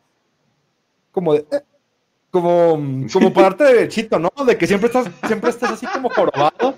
Ay, ¿cómo me gustaría crecer dos centímetros? Pues párate derecho, cabrón. Ah, mira, ya. Ya crecí dos centímetros. Técnicamente, así, güey? técnicamente, si te lo jalas lo suficientemente fuerte, pues es lo mismo, ¿no? O sea, eh, Pero le revientas, le revientas es como, pues, o sea, mide lo mismo que siempre midió, pero pues te lo ponemos para que se vea más. Eh, eh, ah, ah, me creció el pito. No, siempre está así, pero pues nunca lo dejas como de florecer. O esas prótesis como una especie de silicón que es como de, pero ya dicen que ellos se te pare, pues no es viable ese tipo de agrandamiento de penes, como de sí podemos, es como ponerte canicas, como las canicas del babo, güey. O sea, sí se puede, pero no porque, pues, ¿para qué lo quieres, güey? O sea, nomás para, ah, mira, ¿qué, qué te tienes? ¿Me lo metes? No, no se para. pero está muy grande. Bien. O, a ver, espérame, ¿no? Y vas por la bombita, ¿no? De esa. Y aún así, entonces, como, ah, qué pitote tan grande, ojalá me lo pudieras meter, pero no se te para. Bien, oye, con ese güey que tiene el pito chico y además Pero funciona, lengua, ¿no? no sé, güey. Sí, exacto. Ajá. Tiene lengua y 10 dedos, hijo de tu puta madre. Pero, bueno, eh, ah, ya ves que O sea, el, el era- pito, el pito de carne a la, a la, o sea, a la exponencia, ¿no? O sea, eres el pito de carne de- definitivo. Así de mucha carne, el pito de pero- leche. mu- mucha carne, pero al final es como que pop, o sea, es como que no. No, oye, qué horror. No, Cuando- yo pensé que era pito de meme. leche. O sea, yo literalmente pensé que era meme de que te agrandamos el pito, ¿no? Y que todo el mundo decía, pero que nadie en realidad lo hacía, pero puta O sea, madre, hay una cirugía, pero no es viable aún, güey. O sea, no encuentra la tecnología para hacer que esa madre, pues. O sea, creo que es más pedo el, el pedo de que no se te pare a que la tenga chiquita, güey. Es como de, ok, te podemos poner una prótesis, pero no se te va a parar. ¿Para qué te sirve una prótesis inservible, güey? O sea, lo que queremos es que se te pare, güey. Pero pues podemos quitarte tu pito de leche, güey. Y ponerte un pito ya de hombre, güey. Como los dientes de leche. como Pues, por- Es que, ¿has pensado lo inútil que son los dientes de leche, güey? ¿Para qué tienes dientes, güey? Entonces, o sea, si vas a tener algo que se va a caer como tengas pinche seis años, güey, ¿para qué vergas te lo dan, güey? O sea, que a otro puto animal se le caen los dientes, güey. Como de qué pendejo está el diseño del ser humano, güey, para tener putos dientes de leche, güey. Y aún así, güey, tengo el pito chiquito, no sé qué tiene que ver. Pero no el pito. Qué inútil, güey. Ok, ok. Es- Ok, es- tengo- Ese fue un jab en las costillas, como que no lo vi, no lo vi venir. Ok, tengo dientes de leche, pero ¿y el pito a qué horas, no? Cuando se me cae el pito de leche, chinga tu madre. Si eso Ah, pasara, si eso pasara, Sí, estoy seguro que habría un mercado. La gente tiene el pito chiquito. No, o sea, estoy seguro que habría un mercado para eso. Es así de que eh, tenemos 5 kilos de pitos de leche aquí y los venden a precios para hacer crema. Rotando los pitos, ¿no? para hacer ¿Qué tal cremas o algo por el Ah, estilo. Ajá, exacto. O sea, me estoy seguro que habría algún lugar. Además, qué terror, ¿no? Así como guarda tus dientes, guarda tu pitito de leche, güey. Ah, ese es el pito de leche de mí. No, pero además qué terror, ¿no? O sea, me recuerda como el como el video de donde un güey parece que se está sacando el pito para hacer del baño, pero se le cae porque es un dildo o una salchicha y se le cae al baño. O sea, y pues como que te quedas así, ¡ay, cabrón! No, o sea, así me imagino, ¿no? De que vas a orinar, te sacas el pito y, ¡ay, cabrón! ¿Qué pasó, no? ¡Mamá! Se me cayó el pito. No te preocupes, no te preocupes, te va a crecer otro. Tengo flojo el pito de leche, ¿qué hago? ¿Te lo arranco? No, espérate, no te lo arranques. No, sí, ya lo tengo flojo, déjame arranco el pito de leche. ¿A una Ay, puerta? mamá, me duele. No lo puedo arrancar, no, espérate, a ver, amárralo y lo ponemos contra la puerta, mijo. No pienses, cierra los ojos y respira. Vamos a arrancar el pito de leche. Ay, Se lo arranca y lo no. guarda en una cajita en un pinche cajón donde están las sábanas. ¿Qué guarda ahí, señora? Ah, el pito de leche de mis hijos. Aquí es el de. Ay, qué bonito. ¿Y por qué están igual que el de ahorita?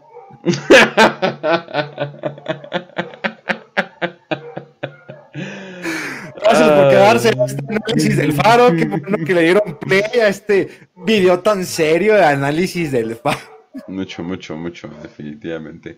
Qué bueno que Cuando hablamos de leche serio. masculina, Sí, sí, sí. amamantamientos, amamantamientos patriarcales y, y pitos de leche. Güey, todo se relaciona, güey.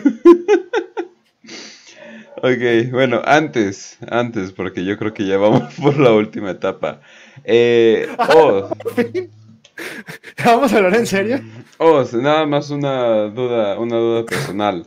Eh, ¿por qué los dioses del mar o tormenta usualmente son asociados con el gran patrón, con Satanás? ¿En qué momento de la película pasa eso, Ken? No, esa ya es pregunta personal. Esa es pregunta personal Ah. Es que- y más que nada por el hecho de que el director al parecer tiene esas No, sí. conexiones. De hecho, tiene mucho que ver. Aquí el problema es que el vato se dejó guiar por la mitología marina y la mitología marina está influenciada por ser una especie de, de prominencia europea, obviamente porque no conocemos la, la ideología marítima de los chinos o cualquier otra cultura por el pedo griego, ¿no? Entonces, aquí vámonos aparte del director. Siempre, si no es Neptuno, los dioses de la tormenta, sobre todo, están asociados a Lucifer por Isaías 15, 19, no recuerdo, donde es cómo te vi caer desde arriba, lucero del alba, y caíste en forma de rayo de cabeza hacia la tierra, Mm. mencionando Lucifer. Cuando se menciona a Lucifer dentro de la Biblia a través de Isaías, el profeta que lo menciona, lo menciona como un rayo cayendo del cielo, güey. Entonces, este rayo es la conexión entre el universo causal y la causal que hace siempre que el rayo sea esta fuerza del universo acausal que se manifiesta en la Tierra. Por eso el rayo va a ser, es lo que simboliza, güey, la, esta Mm. fuerza acausal que se manifiesta en forma de rayo y destruye. De hecho, aquí va secretito para los 16-11, cuando hablas de la Torre Negra o la... De hecho, ya lo, lo había dicho en un caput, creo, no recuerdo si el último o el penúltimo, güey, que es la carta 16 del tarot. La mansión de Dios o la carta 16 del tarot, que es la mansión de Dios, no se llama la mansión de Dios, sino que se llama el rayo, güey. Cuando ves la torre, que es la torre, la carta 16 del tarot, no estás hablando de la torre, estás hablando de la casa de Dios que cae a través de fuerzas acausales. O sea, el rayo es la carta del tarot, no la torre. Entonces, lo que simboliza la fuerza no es la torre destruyéndose, sino el rayo de una fuerza superior que destruye tanto la casa de Dios como la casa del protestante o la casa del musulmán. Es como, eh, no sé si vio en ese meme o esa noticia del güey que se le metió un rayo en, en el, ino- en el inodoro, güey. Más bien fue noticia que se volvió meme, güey. O sea, literal, un rayo cayó en un edificio de apartamentos, un güey le toma foto desde afuera y cuando le preguntan al güey, ¿dónde cayó el rayo? Ah, le cayó el cabrón en el pinche inodoro, güey. O sea, si el güey Ujú. estuviera cagando y se hubiera muerto, güey. Y es donde viene este tipo de energía caótica, que es lo que se le llama la causal, a manifestarse aquí. Es como de, pues si Dios quiere, te manda un rayo y te mata, güey. Y no va a discriminar, tanto va a acabar con un edificio, un banco o un templo. O sea, es indiferente las acciones humanas a qué van dedicadas, van dedicadas a esto. Entonces el rayo, como una manifestación del universo causal, un universo mágico que se fundamenta a través del caos, porque aquí es donde vamos ya las tormentas o las tempestades, que partiendo desde el punto de vista del universo entrópico, la entropía cuántica, y todo surge del caos y se deriva en el caos, o los pedos mágicos, pues la creación fue caos y el caos fue lo que dio origen al universo, porque desde el universo, desde el principio del origen del universo, primero fue el caos. Si nos vamos al noxicismo, caos crea a Dios, Dios crea a Sofía, los demás, Sofía crea el demiurgo y las demás mamadas, o si no, perdón, los gnósticos, o si nos vamos a los griegos, la, la catonis o los dioses catónicos, al principio era el caos, el caos creador, y a través del caos se genera la materia, y a través de la materia se genera el universo. Entonces, la imagen primordial, ya sea gnóstico, griego o cuántico, hablando de la teoría entrópica, de todo deriva la entropía y todo va a terminar degenerando en un caos, que luego el caos genera un orden a través del mismo. La tormenta es la manifestación más allá de los rayos, que son derivación de una tormenta. La, la conjunción de esto, izquierda, derecha, arriba o abajo, blanco y negro, cuando la marea que tiene toda una carga de calor o una marea caliente se junta con un viento gélido, güey, y este viento gélido y la marea caliente hacen una fusión, generan la tormenta en medio del mar, güey. Entonces, Mm. el- los, los contrarios, al momento de unirse, generan caos. Y este caos genera algo en materia que se llama tormenta, güey. Y esta tormenta genera las tempestades, genera los rayos, genera todo este pedo. Este simbolismo de dos opuestos encontrándose y generando algo nuevo es lo que da como contraparte de Lucifer, ¿no? Del de voy a generar a los hombres, voy a generar la sabiduría a través del pecado, voy a liberarlos a través de este pedo. Entonces se asocia mucho al, al diablo como generador de la creación. Este, esta tempestad engendra la genialidad, es a través del caos o a través del pecado o a través de la desobediencia generó libertad. Eva desobedece al Creador y a través de esta desobediencia serás como Dios y a través de seréis como dioses son libres porque pueden distinguir entre el bien y el del mal, porque a través de la desobediencia o el pecado, como quieras verlo, ya puedes distinguir entre lo bueno y lo malo y hacer la distinción de bueno y malo, ya puedes tener la libertad de decidir entre hacer el bien o el mal. esa libertad de decisión es lo que genera la libertad. Y si te vas a un principio, a esa misma teoría, pues la tempestad o el caos generan la genialidad, porque es a través del caos, a través del desorden, a través del, pues estás libre para hacer lo que quieras. Es como la frase de Tyler Dorden de a través de perderlo todo, somos capaces de hacer todo, a través de la tempestad, a través del caos, a través del perderte, empiezas a generar ideas y empiezas a, a traer la genialidad de saber cómo sobrevivir sin tener nada.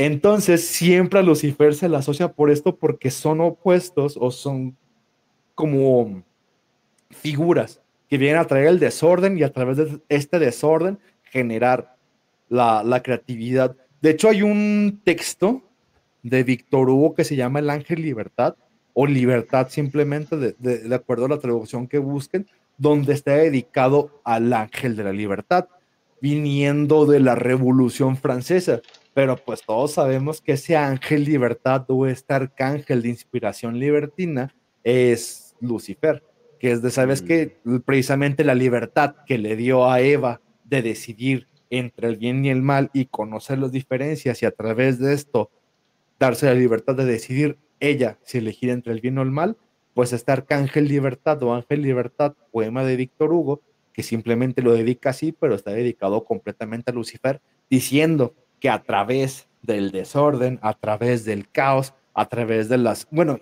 insisto, cuando hablo del caos y hablo de una tormenta, el símbolo perfecto del caos siempre va a ser la tormenta. Entonces ya tienes el caos y el desorden y están asociadas a Lucifer y llega Lucifer a meter caos y desorden y a través de las tormentas generan rayos y por Isaías 15, 19, no recuerdo, aquí nomás pon Isaías en Google y Lucifer y ahí te sale la parábola donde menciona que Lucifer cae del cielo expulsado como rayo hacia la tierra de cabeza y es por eso que el rayo simboliza a Lucifer, ¿no? Entonces, pues el rayo se genera a través de las tempestades y las tormentas. Entonces, si el rayo representa a Lucifer y las tormentas representan el caos, pues siempre va a haber como esta relación de tempestades, tormentas, rayos relacionadas directamente pues al patrón, ¿no? Mm. No sé si respondí a tu pregunta o no. Me fui por las pinches ramas con puro simbolismo, güey. Bastante bien.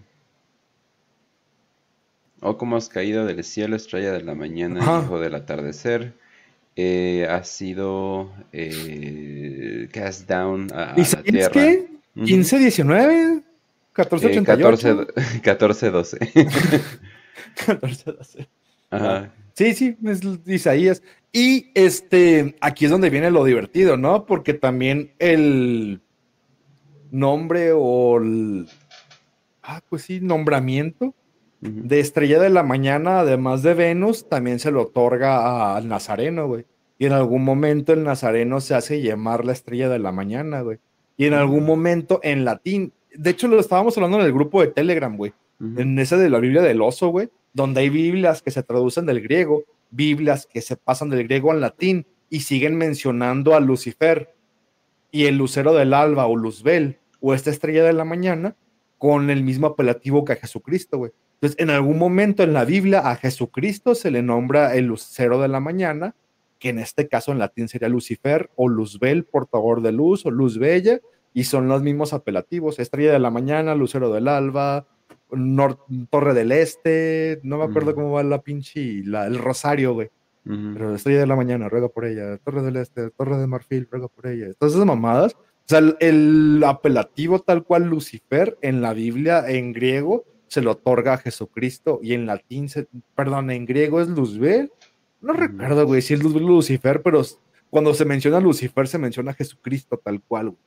Y ahí pero aquí no, no está en Isaías, está en Revelaciones y está en los Salmos, güey. Ya luego te busco el Salmo donde dice Jesucristo, yo soy la estrella de la mañana, yo soy Lucifer, yo soy el portador de luz que viene a acabar con el pecado del mundo. Entonces es como el, el nombramiento que se le toma y aquí es donde pues, viene lo divertido, ¿no? de Lucifer es Cristo, Cristo Lucifer, ya entramos en gnosticismos, insisto, estilo Samuel Umbeor o en su caso Miguel Serrano, donde le llaman el, el Cristo Lucifer, ¿no? O el Cristo portador de luz, o el Cristo rayo. Ya vienen las palabras del rayo como Cristo. Ya es entrar en otros temas que Que nada tiene que ver con el faro. Me, me encanta cómo dicen. Entonces el tempestismo es satánico. Para nada, muchachos. No, viva Cristo Rey. Pero bueno. Eh, muy bien, muy bien. No, pues ya. eh, de hecho, contestaste eh, con lo de la luz perfectamente algo más que te iba a preguntar. Entonces, terminamos. Eh, no, pues literalmente. Es una glándula pineal. ¿Viste que, que el faro tiene forma de glándula pineal, güey? Sí. Sí. Literal es una piña, güey. O sea, porque no, no Mm. puso otro foco como el de los Simpsons, güey, como un foco gigante, güey. O sea, no sé, no sé porque no soy experto en faros del siglo XIX, si los focos de los faros eran así o por la refractación de luz y ser más potentes tendrían que tener esa forma. Pero literal el faro de la película es una glándula pineal, güey. O sea, es una pequeña piñita en forma de cono, güey. En forma de generador de adrenocromo que da luz, güey. Es como de, no mames, si está en el centro del pináculo, güey. No, sí, de hecho, bueno, no tengo la imagen, a ver si se la puedo pasar después, pero básicamente el director en el, en el comentario de audio eh, dijo, eh, este faro no funciona, o sea, eh, o sea, Ah. no, no funciona como un faro para Es nada. estético. Ajá, Ajá, es, comple- no. es completamente, es completamente estético porque no podría funcionar. Y dice, pero para mí, pero dijo, pero para mí era muy importante la forma de este faro. Y es como, Que es una puta glándula pineal, güey. O sea, si ese güey soy yo en un futuro, güey, o él es yo, güey, es una puta glándula pineal, güey. Es un viaje a la conciencia de ti mismo, güey. Hablando del DMT y esas mamadas que estábamos hablando, no me acuerdo en qué pinche. En Telegram, voy a poner Telegram porque todo es Telegram, todos estamos en los mismos grupos, ¿no? Pero lo que les comentaba, que el DMT es la sustancia que la glándula pineal segrega antes de morir o en los viajes astrales, güey. ujú. Entonces, e- este, lo que le llamaba de K, el, el trono del alma, lo que nos da conciencia y lo que genera el adrenocromo es esta pequeña glándula en forma de piñita que tenemos en, cuando hablamos de David Bowie, güey, en el centro de todo, güey. Este tercer ojo que está, no, justamente aquí, pero en medio de tu cráneo, güey, en medio de todo, en lo que vimos del Ararita de Bowie y Aleister Crowley, pues es esa glándula pineal, güey. O sea, todos los pedos de negro bien despierto de, ah, matan niños para sacar el adrenocromo. Pues, güey, adrenocromo es tan, la, o sea, lo segrega la glándula pineal, que es exactamente igual a la figura del faro de Eagers, güey. Entonces, para tragar DMT, que es lo que hablaban ayer en, en- en Telegram, o lo sacas del, del bufo del sapo, güey, lo sacas de la ayahuasca o lo sacas de la glándula pineal. Y sacando la pineal, pues literalmente estás tragando también el adrenocromo, güey. Entonces, si no es a través de una persona torturada, y acuérdate que esta madre envejece, güey, supone que se calcifica porque guarda todos los vestigios de calcio, güey, que a través de, de ir creciendo y como los huesos se van calcificando, esta madre se va también como, es una pequeña glandulita que segrega hormonas, güey, que se vuelve piedra, güey. Entonces, entre más chico estás, más masticable es y más Mm. químicos segregas. Es por eso que de morro tienes sueños más locos que cuando envejeces, güey. Y para hacer que esta madre se regenere es a través del uso del DMT, que es con la ayahuasca o con el sapo, güey. Y, y se supone que esta, este trono del alma, según Descartes, que es la glándula pineal, es lo que tienes que empezar a segregar los químicos que solo segregas en los viajes astrales o con viajes de DMT o antes de morir, que es lo que permite que el alma trascienda. güey. Haz de cuenta que esta madre es el botón, es el chip para pasar del universo causal a la causal o del universo astral al universo físico, güey. Por eso le decía al vato que todos los viajes con DMT son idénticos, güey, porque visitas el mismo universo, güey. O estás en el mismo trance para pasar en un universo que es como de algo que tienen los viajes de DMT, casi todos, no te voy a decir todos porque no he hablado con toda la gente que se ha metido a DMT, pero siempre tienen los mismos visuales o la misma sensación, güey. Ujú. Y los visuales es algo que caracteriza los viajes de DMT. Ayer les puse el ejemplo y, y es como de, pues, güey, o sea, si todo el mundo tiene los mismos vis- visuales en fractales y los mismos colores, es como de estamos, es como salir de Matrix, güey. O sea, la Mm. única manera de salir de Matrix o es con un viaje astral, o es metiéndote estas mamadas, o es tragándote la glándula pineal de otra persona, güey. Que pues para eso Hillary nos podrá explicar bien cómo se hace. Pero, güey, es idéntico. Si ya el director te dice, pues no, el faro no sirve, güey. pero lo Mm. puse ahí por algo. Es como de, pues, güey, es una puta glándula pineal, güey. Como una foto de una glándula pineal y pone el pinche faro de Eggers. Son idénticos, güey. Uno con otro, güey. Como de, no mames, me- a huevo, güey. Yo sé que por eso lo hizo, güey. Así como, como sé que pinche vendió el alma de Anna Taylor Joy, sé que esa madre es una glándula pineal, güey. Para abrir un portal al universo a causal, güey. Y volver otra vez al eterno retorno y darse cuenta de, pues, güey, o sea, sales de tu vida que es como un disco, güey. Es como el universo, es un disco aplanado, dirían en True Detective, ¿no? Y para darte cuenta de ello tienes que viajar en astral para ver por encima de tu vida ya hecha y resuelta en el eterno retorno, güey. Pero ya, fui de pedo. Está bien, está bien. está bien. No, pues excelente. Eh, queda queda súper bien. Eh, banda, eh, les voy a recomendar mucho un podcast que se llama Robando tu Planeta, que definitivamente se los recomiendo. Ya revivió hace poco en Spotify. Chéquenlo. eh, es, es de Me, Oz. me gustó, me gustó porque vi mucho, mucha influencia, eh, vi muchos podcasts, perdón, muchos posts Ujú. con influencial, porque digo, ay, mira, la gente sí lo escucha, me siento, me siento bien.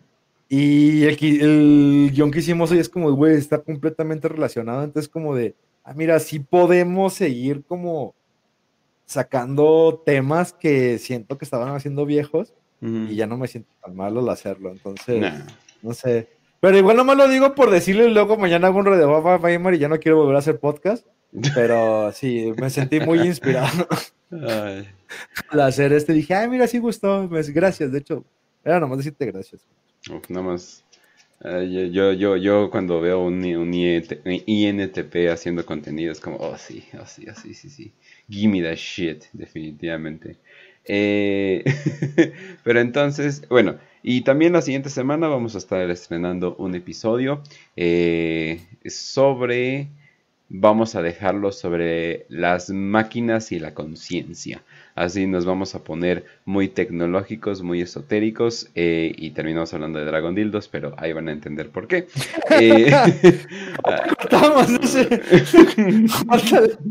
Nomás déjalo del guion y ya lo demás lo dejas como un extra para YouTube, no sé, güey. no, Spotify, no, sé, no, no sé, no, güey. el Dragon Dildo, el Dragon Dildo se queda.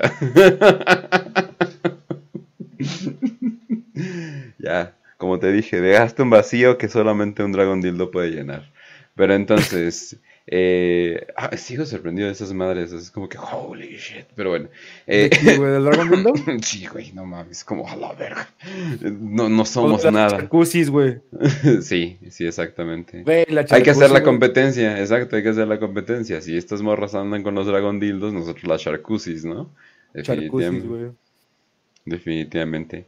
Eh, sí, y sí, vamos a estar hablando de todas las cosas raras de las Alexas y cosas por el estilo.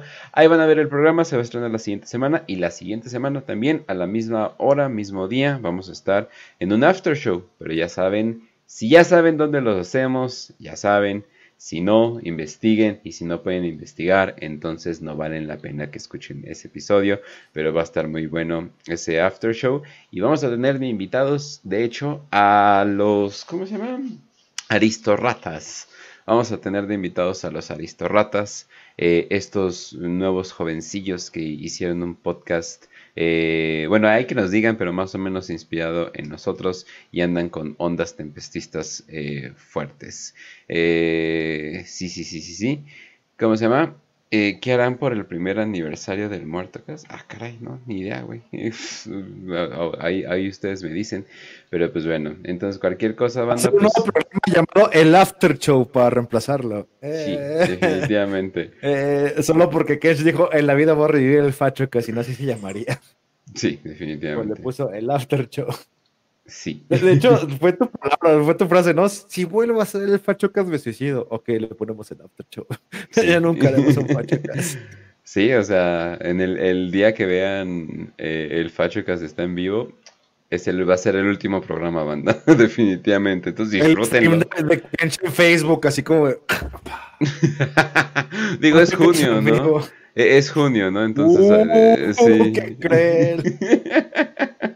41% de suicidios durante este mes. Híjole, Dios mío, qué desgracias, pero pues bueno. Pero bueno, banda, entonces eso sería todo. Nos vemos y os despido el programa.